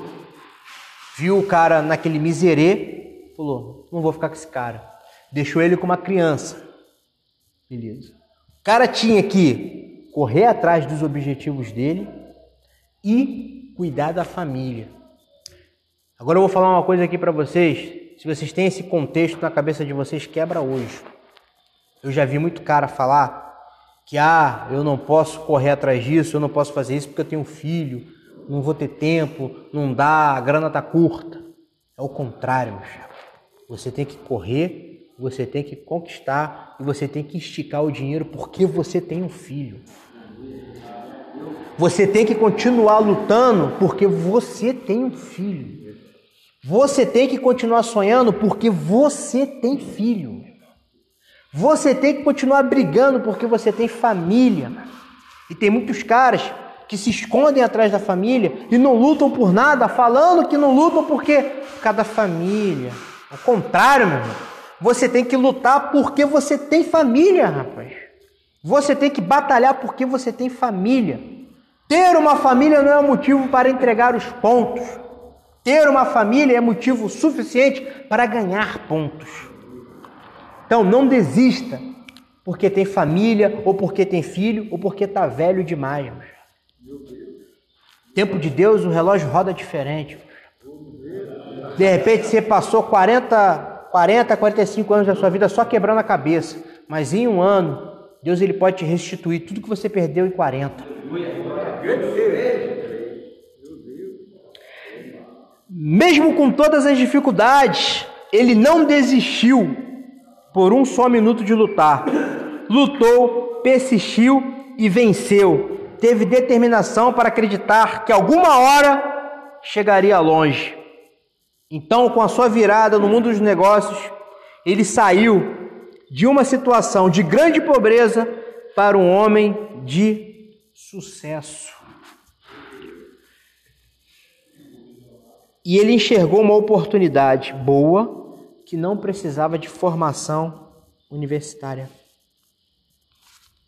Às vezes tem oportunidades ótimas para você e não precisam de formação universitária. Às vezes a única coisa que precisa é você acreditar em você, meu irmão, e colocar os teus sonhos em prática. Às vezes a única coisa que precisa é você tomar uma atitude, fazer alguma coisa. Nós temos exemplos de vários homens que venceram sem ter uma formação. Por quê? Venceram aqui, ó. Determinaram aqui, ó. E colocaram fé em Deus. Naquele livro que eu estava falando, Napoleão Hill, que ele deixa bem claro que existem duas coisas que o homem que quer vencer jamais pode quebrar. Primeiro, são as leis divinas. E Meu segundo, Deus. prejudicar o semelhante. Ele fala isso em um livro voltado para a administração. Como quem diz, tu quer vencer? Te dou dois conselhos. Jamais quebre uma lei divina e jamais prejudique seu semelhante. É o canal para você vencer. Você quer vencer? Não quebra nenhuma lei divina. E jamais faça algo para se beneficiar do seu semelhante. É isso que nós temos que fazer. E ele enxergou. Agora pensa comigo. O cara estava debilitado, cuidando da família, mas mesmo assim ele conseguiu enxergar uma saída. Conseguiu. E por que você não pode enxergar uma saída também? Por que, que eu não posso enxergar uma oportunidade, mesmo estando na situação que eu estou? Eu posso estar numa situação ruim, eu posso estar debilitado, eu posso estar fraco, mas a minha visão tem que sempre estar ativa, meu irmão. Eu sempre tenho que estar buscando uma saída, uma solução. Eu nunca posso estacionar e me deixar levar pelos meus problemas, nem pelas minhas frustrações. E outra coisa interessante, como eu falei, a história dele virou filme. E hoje ele ganha dinheiro fazendo o quê? Contando a história dele. Ele ganha dinheiro mostrando como ele venceu na vida. Ele ganha dinheiro pegando o que talvez eu e você teríamos como vergonha, como derrota, como decepção, e ele transformou isso em uma ferramenta para ganhar dinheiro. Às vezes o que você acha que é a sua vergonha é o caminho para você ser próspero. Às vezes você acha aí que a sua história é uma história de vergonha, quando na verdade ela introduz uma vida vitoriosa para você. Porque os homens que vencem, eles têm marcas. Um homem vencedor só é respeitado se ele tiver história. Eu sei que aí na internet tem muito carinha falando de resultado, falando disso, falando que conquistou, falando que fez, falando que aconteceu. Os caras não têm nenhuma história, pura fachada é pura câmera, é pura fotografia, é puro texto decorado. E a gente sabe quando o cara tem uma história, que a gente vê verdade, a gente vê quando o cara luta. Então, usem a história de vocês para introduzir um novo capítulo na vida de vocês. Use exatamente tudo que te travou para ser um novo homem. E conta isso, mas não numa forma de derrota, meu irmão. Não para as pessoas ficarem chorando e com pena de você, mas mostra que a tua história teve um início, teve um meio e agora está progredindo para ter um final espetacular, meu. Aleluia! Um final espetacular. Vamos voltar aqui. Então eu falei sobre história. Agora fazer a diferença.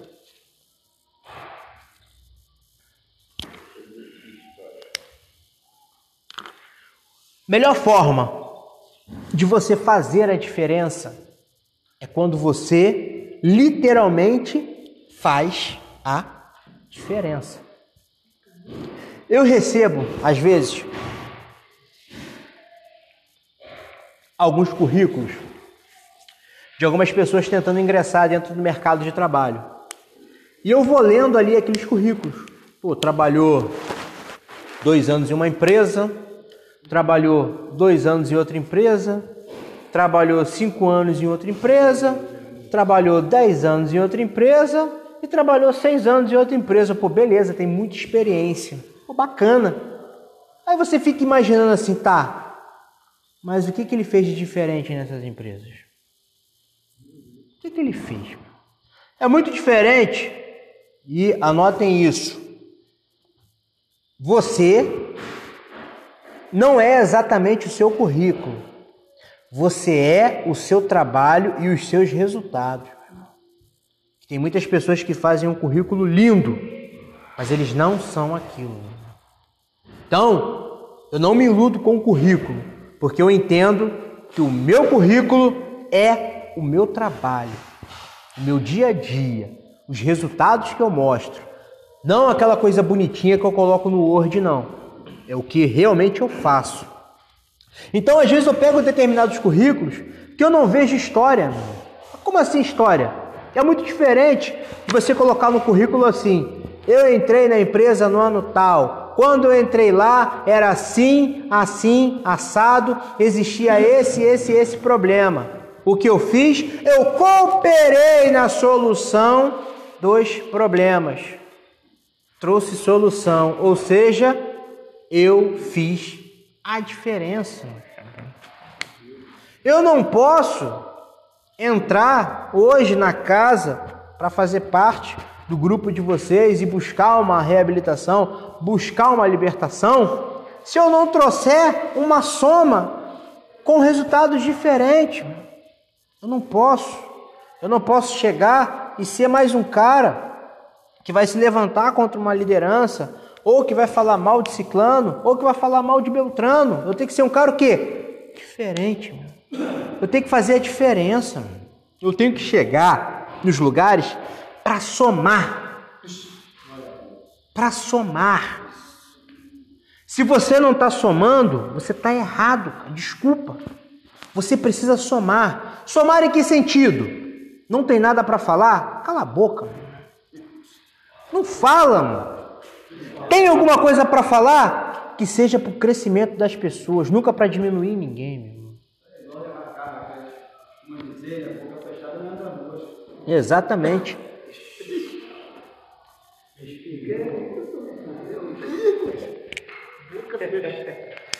E a gente não pesa isso. A gente chega nos lugares sendo igual à maioria, cara. O que, que acontece? O ambiente não vai mudar, meu chapa. É a mesma coisa o currículo. Quando uma empresa, aprendam isso, abre uma vaga de trabalho, ela não está procurando simplesmente um empregado ou um funcionário. Ela quer o quê? A solução para um problema. Então, quando vocês forem chamados para uma entrevista, coloquem isso na cabeça de vocês. Vocês estão sendo entrevistados para solucionar um problema. Quando o pastor convoca alguém para carregar uma cadeira ou para lavar alguma coisa, ele não está convocando alguém simplesmente para fazer uma atividade. Ele está convocando alguém para resolver o quê? Um problema. E a mesma forma que você se comporta fazendo uma atividade que você não é remunerado, a sua atitude vai ser igual quando você estiver dentro da empresa, não vai ser nada diferente. Porque o teu profissional está na sua cabeça e no seu coração. Então, se de graça você faz de qualquer jeito, pagando, você vai fazer pior ainda. Às vezes as pessoas acham que isso não faz sentido, faz todo sentido. Meu. Porque quando você faz sem receber nada em troca, você mostra ali aonde está a sua visão de mundo, aonde está o seu pensamento, aonde está o seu coração, aonde está a sua índole e ainda por cima, onde está o seu caráter. Que você vê. Aí você fala, pô, se de graça esse cara se empenha assim, pagando, meu irmão, o cara vai arrebentar a boca do balão. É exatamente isso. E às vezes Deus segura determinadas vitórias para as nossas vidas por causa do nosso comportamento.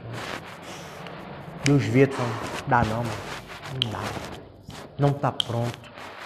O coração ainda está muito orgulhoso, está muito prepotente. Está muito cheio de vaidade. Se for vaidoso assim lá para fora, vai cair em 10 minutos.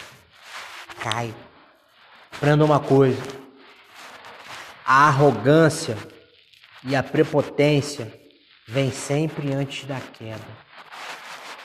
Todos os caras que vocês conhecem, tanto aqui quanto lá fora, que caíram, você pode ver sinalzinho de arrogância, Sinalzinho de prepotência. Se você tiver com esses dois sentimentos, arrogância e prepotência, tu vai cair, mano. Sinto muito. Tu vai cair. Tu já tá vendo que tu vai cair. Então, quebra esse contexto hoje na tua vida. Ninguém é perfeito. Todos aqui, e eu me coloco dentro desse grupo, eu tenho que me policiar. Porque senão eu viro um cara prepotente, eu viro um cara orgulhoso, eu viro um cara mesquinho, eu viro um cara mentiroso, eu viro um cara 7-1, eu viro um péssimo pai de família, eu viro tudo de ruim. E é assim que funciona. Então eu sempre tenho que? Purificar os meus pensamentos, purificar meu coração. Tá de pé, sempre tem que abrir o olho para não cair. Meu. A gente confunde muitas vezes autossuficiência com aquela prepotência exagerada. A gente confunde autossuficiência com autoconfiança. Autossuficiência é quando você acha que você não precisa de ninguém para nada. É quando você acha que não precisa mudar. É quando você acha que está tudo bem, nada de ruim vai te acontecer. A autoconfiança não. Você reconhece os seus limites, você reconhece que tem pontos que você precisa melhorar. Você reconhece que se você bobear, você cai. É esse tipo de pensamento que a gente tem que ter. E a gente precisa sim fazer a diferença. Então, se você não estava fazendo a diferença na vida de ninguém, comece a fazer hoje. Já na hora do jantar. Mude a vida de alguém. Hoje mesmo.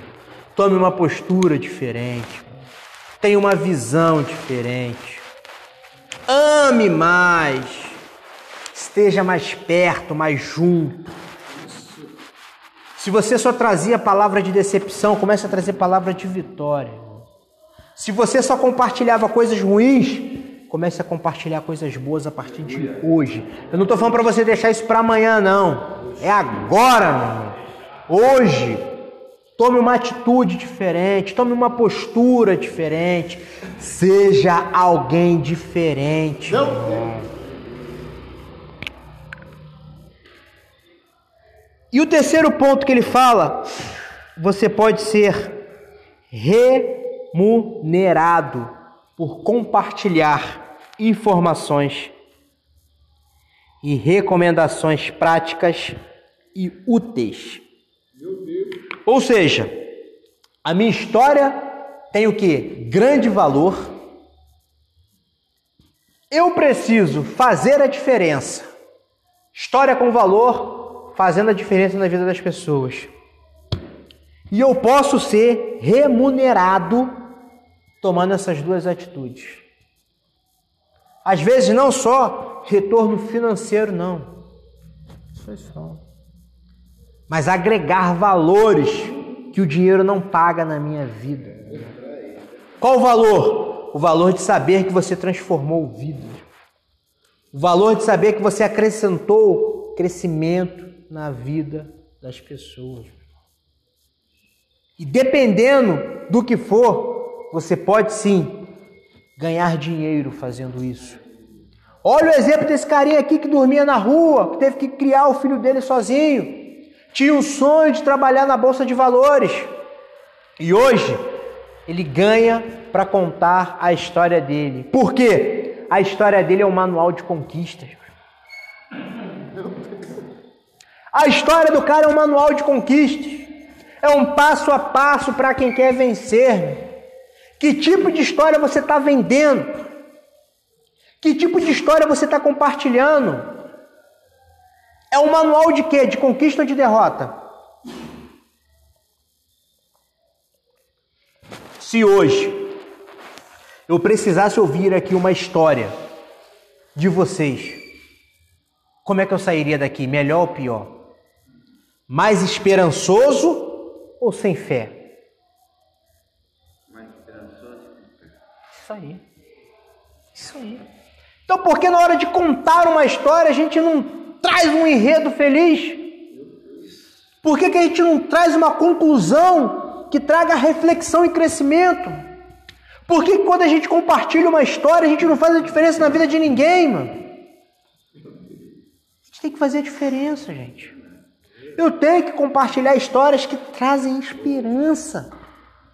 Eu não posso adentrar por essa porta e compartilhar com vocês histórias que não vão acrescentar nada na vida de vocês. Mano.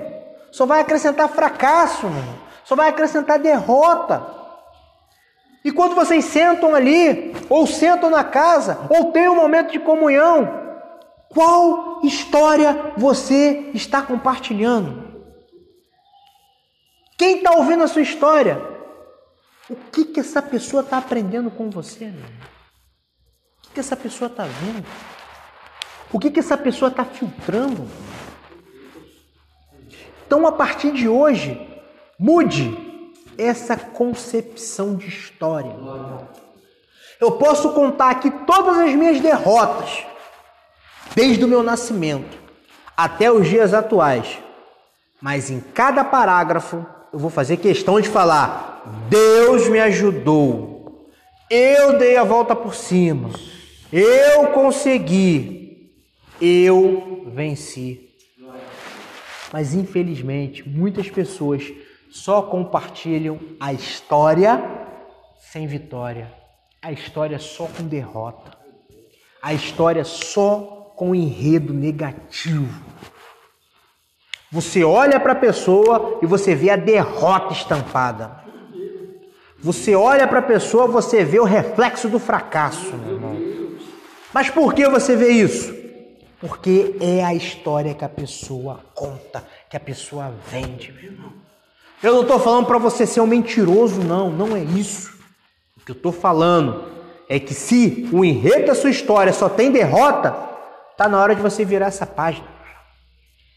Tá na hora de acrescentar capítulos aí de vitória, meu irmão. Tá na hora de colocar parágrafos que tragam esperança e façam diferença na vida das pessoas. Meu Deus. Chega! O mundo lá já massacra o ser humano com derrota, com Covid, com destruição, com famílias indo à beira do precipício. Eu não posso ter esse tipo de história mais. Chega! Eu tenho que ser um mensageiro que traz realmente notícias boas as boas novas. E o autor aqui ele vem com esse gancho, o mensageiro milionário. Não é só a mensagem de ganhar dinheiro, não é isso. Mas ele fala sobre fazer a diferença na vida das pessoas. Seja um mensageiro rico que faz a diferença na vida das pessoas. Quando você for contar a sua história daqui para frente, por favor, escreva novos capítulos. Escreva algo novo, cara. Traga algo novo, por favor. Compartilhe o que Deus fez na sua vida. Eu me recuso a acreditar que todos vocês aqui não tenho nada de bom para falar, é impossível. O tempo que vocês estão nessa casa, impossível Deus não ter feito nada na vida de vocês. Claro que Ele fez. Só o fato de estarem sóbrios é vitória, meu irmão. O fato de não estar dormindo numa calçada é vitória, rapaz. O fato de ter um teto é vitória. O fato de acordar e ter uma rotina é vitória. O fato de ter alguém que se importe com vocês é vitória, meu irmão. O fato de sair daqui e ter uma refeição é vitória, rapaz. Então, como que não aconteceram coisas boas na vida de vocês, meu irmão? Como não houve transformação, meu irmão? Outrora nem banho tomava, vivia na sarjeta. E agora está aí, rapaz. Imagem e semelhança do Criador. de pé, bem vestidos. Isso é bom, isso é vitória.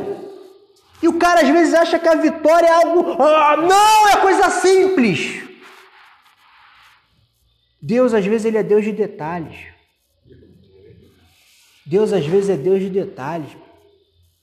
Talvez o maior milagre de Deus desses últimos seis meses foi ter colocado um sorriso no seu rosto. Talvez o maior milagre de Deus nos últimos seis meses foi você deitar a sua cabeça no travesseiro e não derramar uma lágrima de tristeza, nem de rancor. Deus é Deus de detalhes. Deus é Deus simples.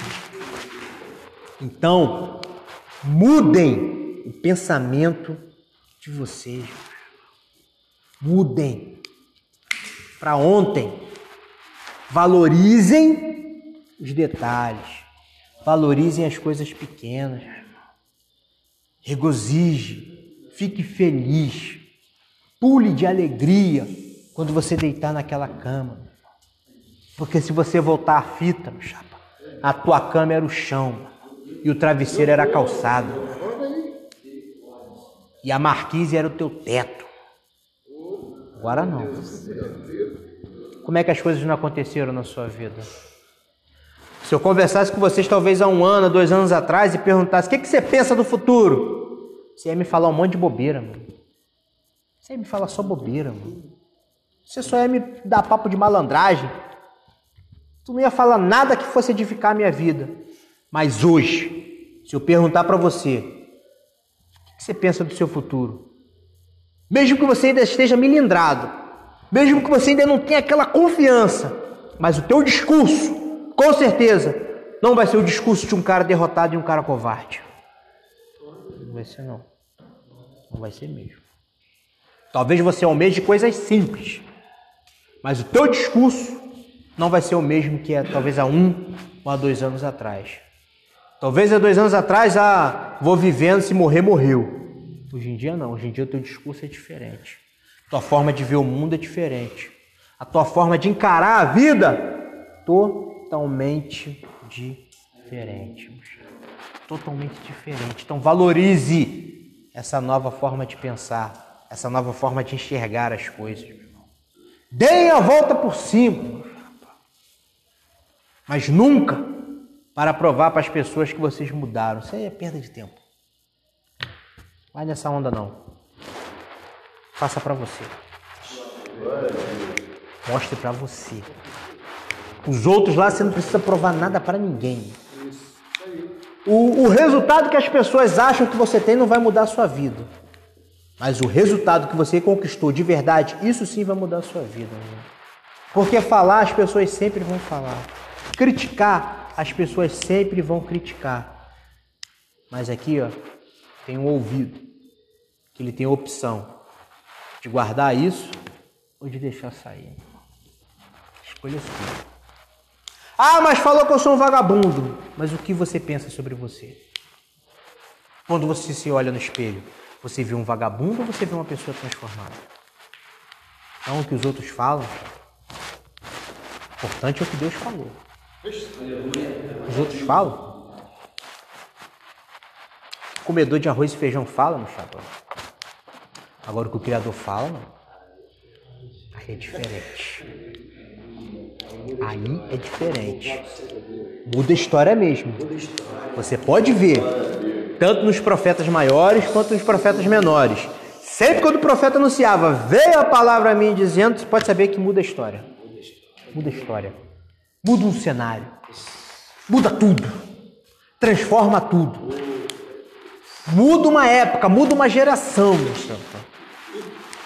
Muda o destino da humanidade, muda tudo. Tudo muda. Pode ver. Você vai pegando profeta por profeta.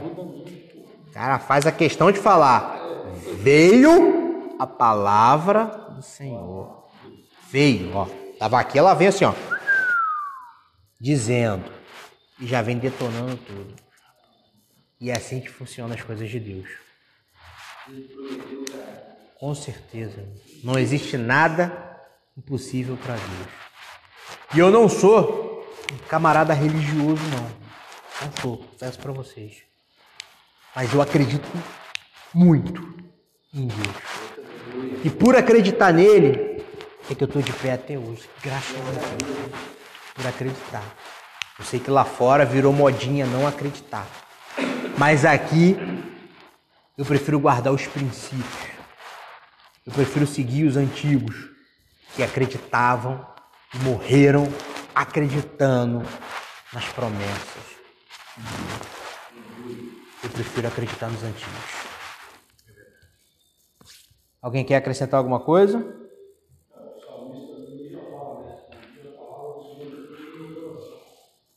Oi? Isso aí. Isso aí.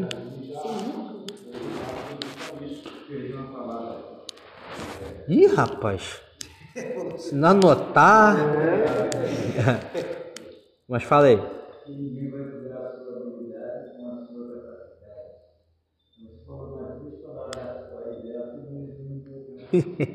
Agora levanta a mão. Na hora levanta a mão, porque isso aí eu vou falando. Mas deixa eu tentar contextualizar o que eu falei. Eu disse que ninguém vai é, ver, ninguém vai te julgar se você é capaz ou não pelas suas limitações. Foi isso que eu falei. Que o cara que te julgar, julgar o teu potencial pelas suas limitações, ele não é seu amigo. Foi isso que eu falei. Acho que foi isso. Pode, fica à vontade. Na questão que o senhor falou da nossa história, pode mudar outras histórias, né? Eu, faz cinco anos já, eu estou até relaxado nessa questão. Era três horas da manhã, eu estava dormindo, aí quando eu acordei três horas, eu vi assim no teto, em palavras douradas, escrito assim, legado. Aí eu, legado, o que é esse legado? Fui no dicionário e fui ver o que é legado, né? Deixar para uma geração a sua história, mais ou menos, Sim, sim. bem miúdozinho, o pessoal entender. Aí eu falei, ah, então tá bom, é o que, que o senhor quer? Aí Deus começou a me revelar. Você vai escrever um livro. Bacana. É? Você vai escrever um livro. Você vai contar a sua história. Certo? Falei, mas Senhor, vou escrever um livro contar a minha história, como é que eu vou fazer isso? Ele falou, vou te dar já o tema. Aí ele me deu o tema. Memórias, assim mesmo, memórias de um evangelista. Meu Deus. Olha só que maravilha. Caramba. Então, senhor, como é que eu faço? Você vai contar a sua história, da sua convenção até o dia de hoje. E tem história. tem história. Aí eu falei, então tá bom, senhor, tá bom. Porque isso é um legado, entendeu? A experiência que eu tive com Deus, a, a minha viagem lá em Israel, aprendi muito, glorifico o nome do Senhor. Então é um legado que nós devemos deixar, deixar para os meus netos, deixar para essa geração que está vindo agora. um manual, né? É um manual, porque antigamente, Eliseu, no meu tempo, eles sabem que antigamente, na questão religiosa, era bem diferente de hoje. Foi a modernidade tomou conta, né? Então a gente, ele falou, então você vai criar apostilas também. Olha só, olha como é que Deus é tremendo. As apostilas já me deu é, como dar uma boa escola bíblica dominical, entendeu? É, é, a outro, outro tema é liderança. Não, é, agora esqueci o tempo. Agora esqueci o tempo. Mas são várias apostilas que, que meus mestres lá no passado me ensinaram, eu tenho isso na memória, está aqui na memória. Passar isso para o pessoal que está tá vindo agora, essa geração que está vindo agora. Porque nosso tempo de escola dominical, o Eliseu sabe disso, era muito diferente no dia de hoje. É uma coisa mais sólida, uma coisa que você, entendeu? A gente viu coisa, eu, eu Eliseu, entendeu? E outros aqui, que é do meu tempo, nós vimos coisas dentro da, da parte religiosa e a gente não vê no dia de hoje. Não. Então isso aí a gente quer contar, isso aí eu quero contar isso. Geração totalmente diferente. É, né? geração diferente. Mas o que a gente aprendemos é que nos, nos deixou de pé hoje. Hoje eu estou de pé por causa disso. Com eu tenho uma história para contar. E eu me orgulho dessa história. E não é história de, de derrota, não. É uma história de vitória. Que levanta, vai levantar muitas pessoas, vai deixar muitas pessoas edificadas, entendeu? Então isso é E um- outra coisa. um projeto que não Outro- pode morrer. Não pode morrer. Não pode Eu já morrer, falei com ela, ela vai editar para mim, ela vai, vai fazer esse livro aí, tá entendendo?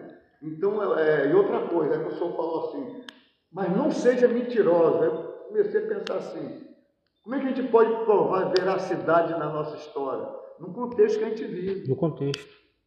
Eu tenho pessoas aqui que podem provar o que eu estou falando. Porque você também pode Testemunho. criar uma história. Você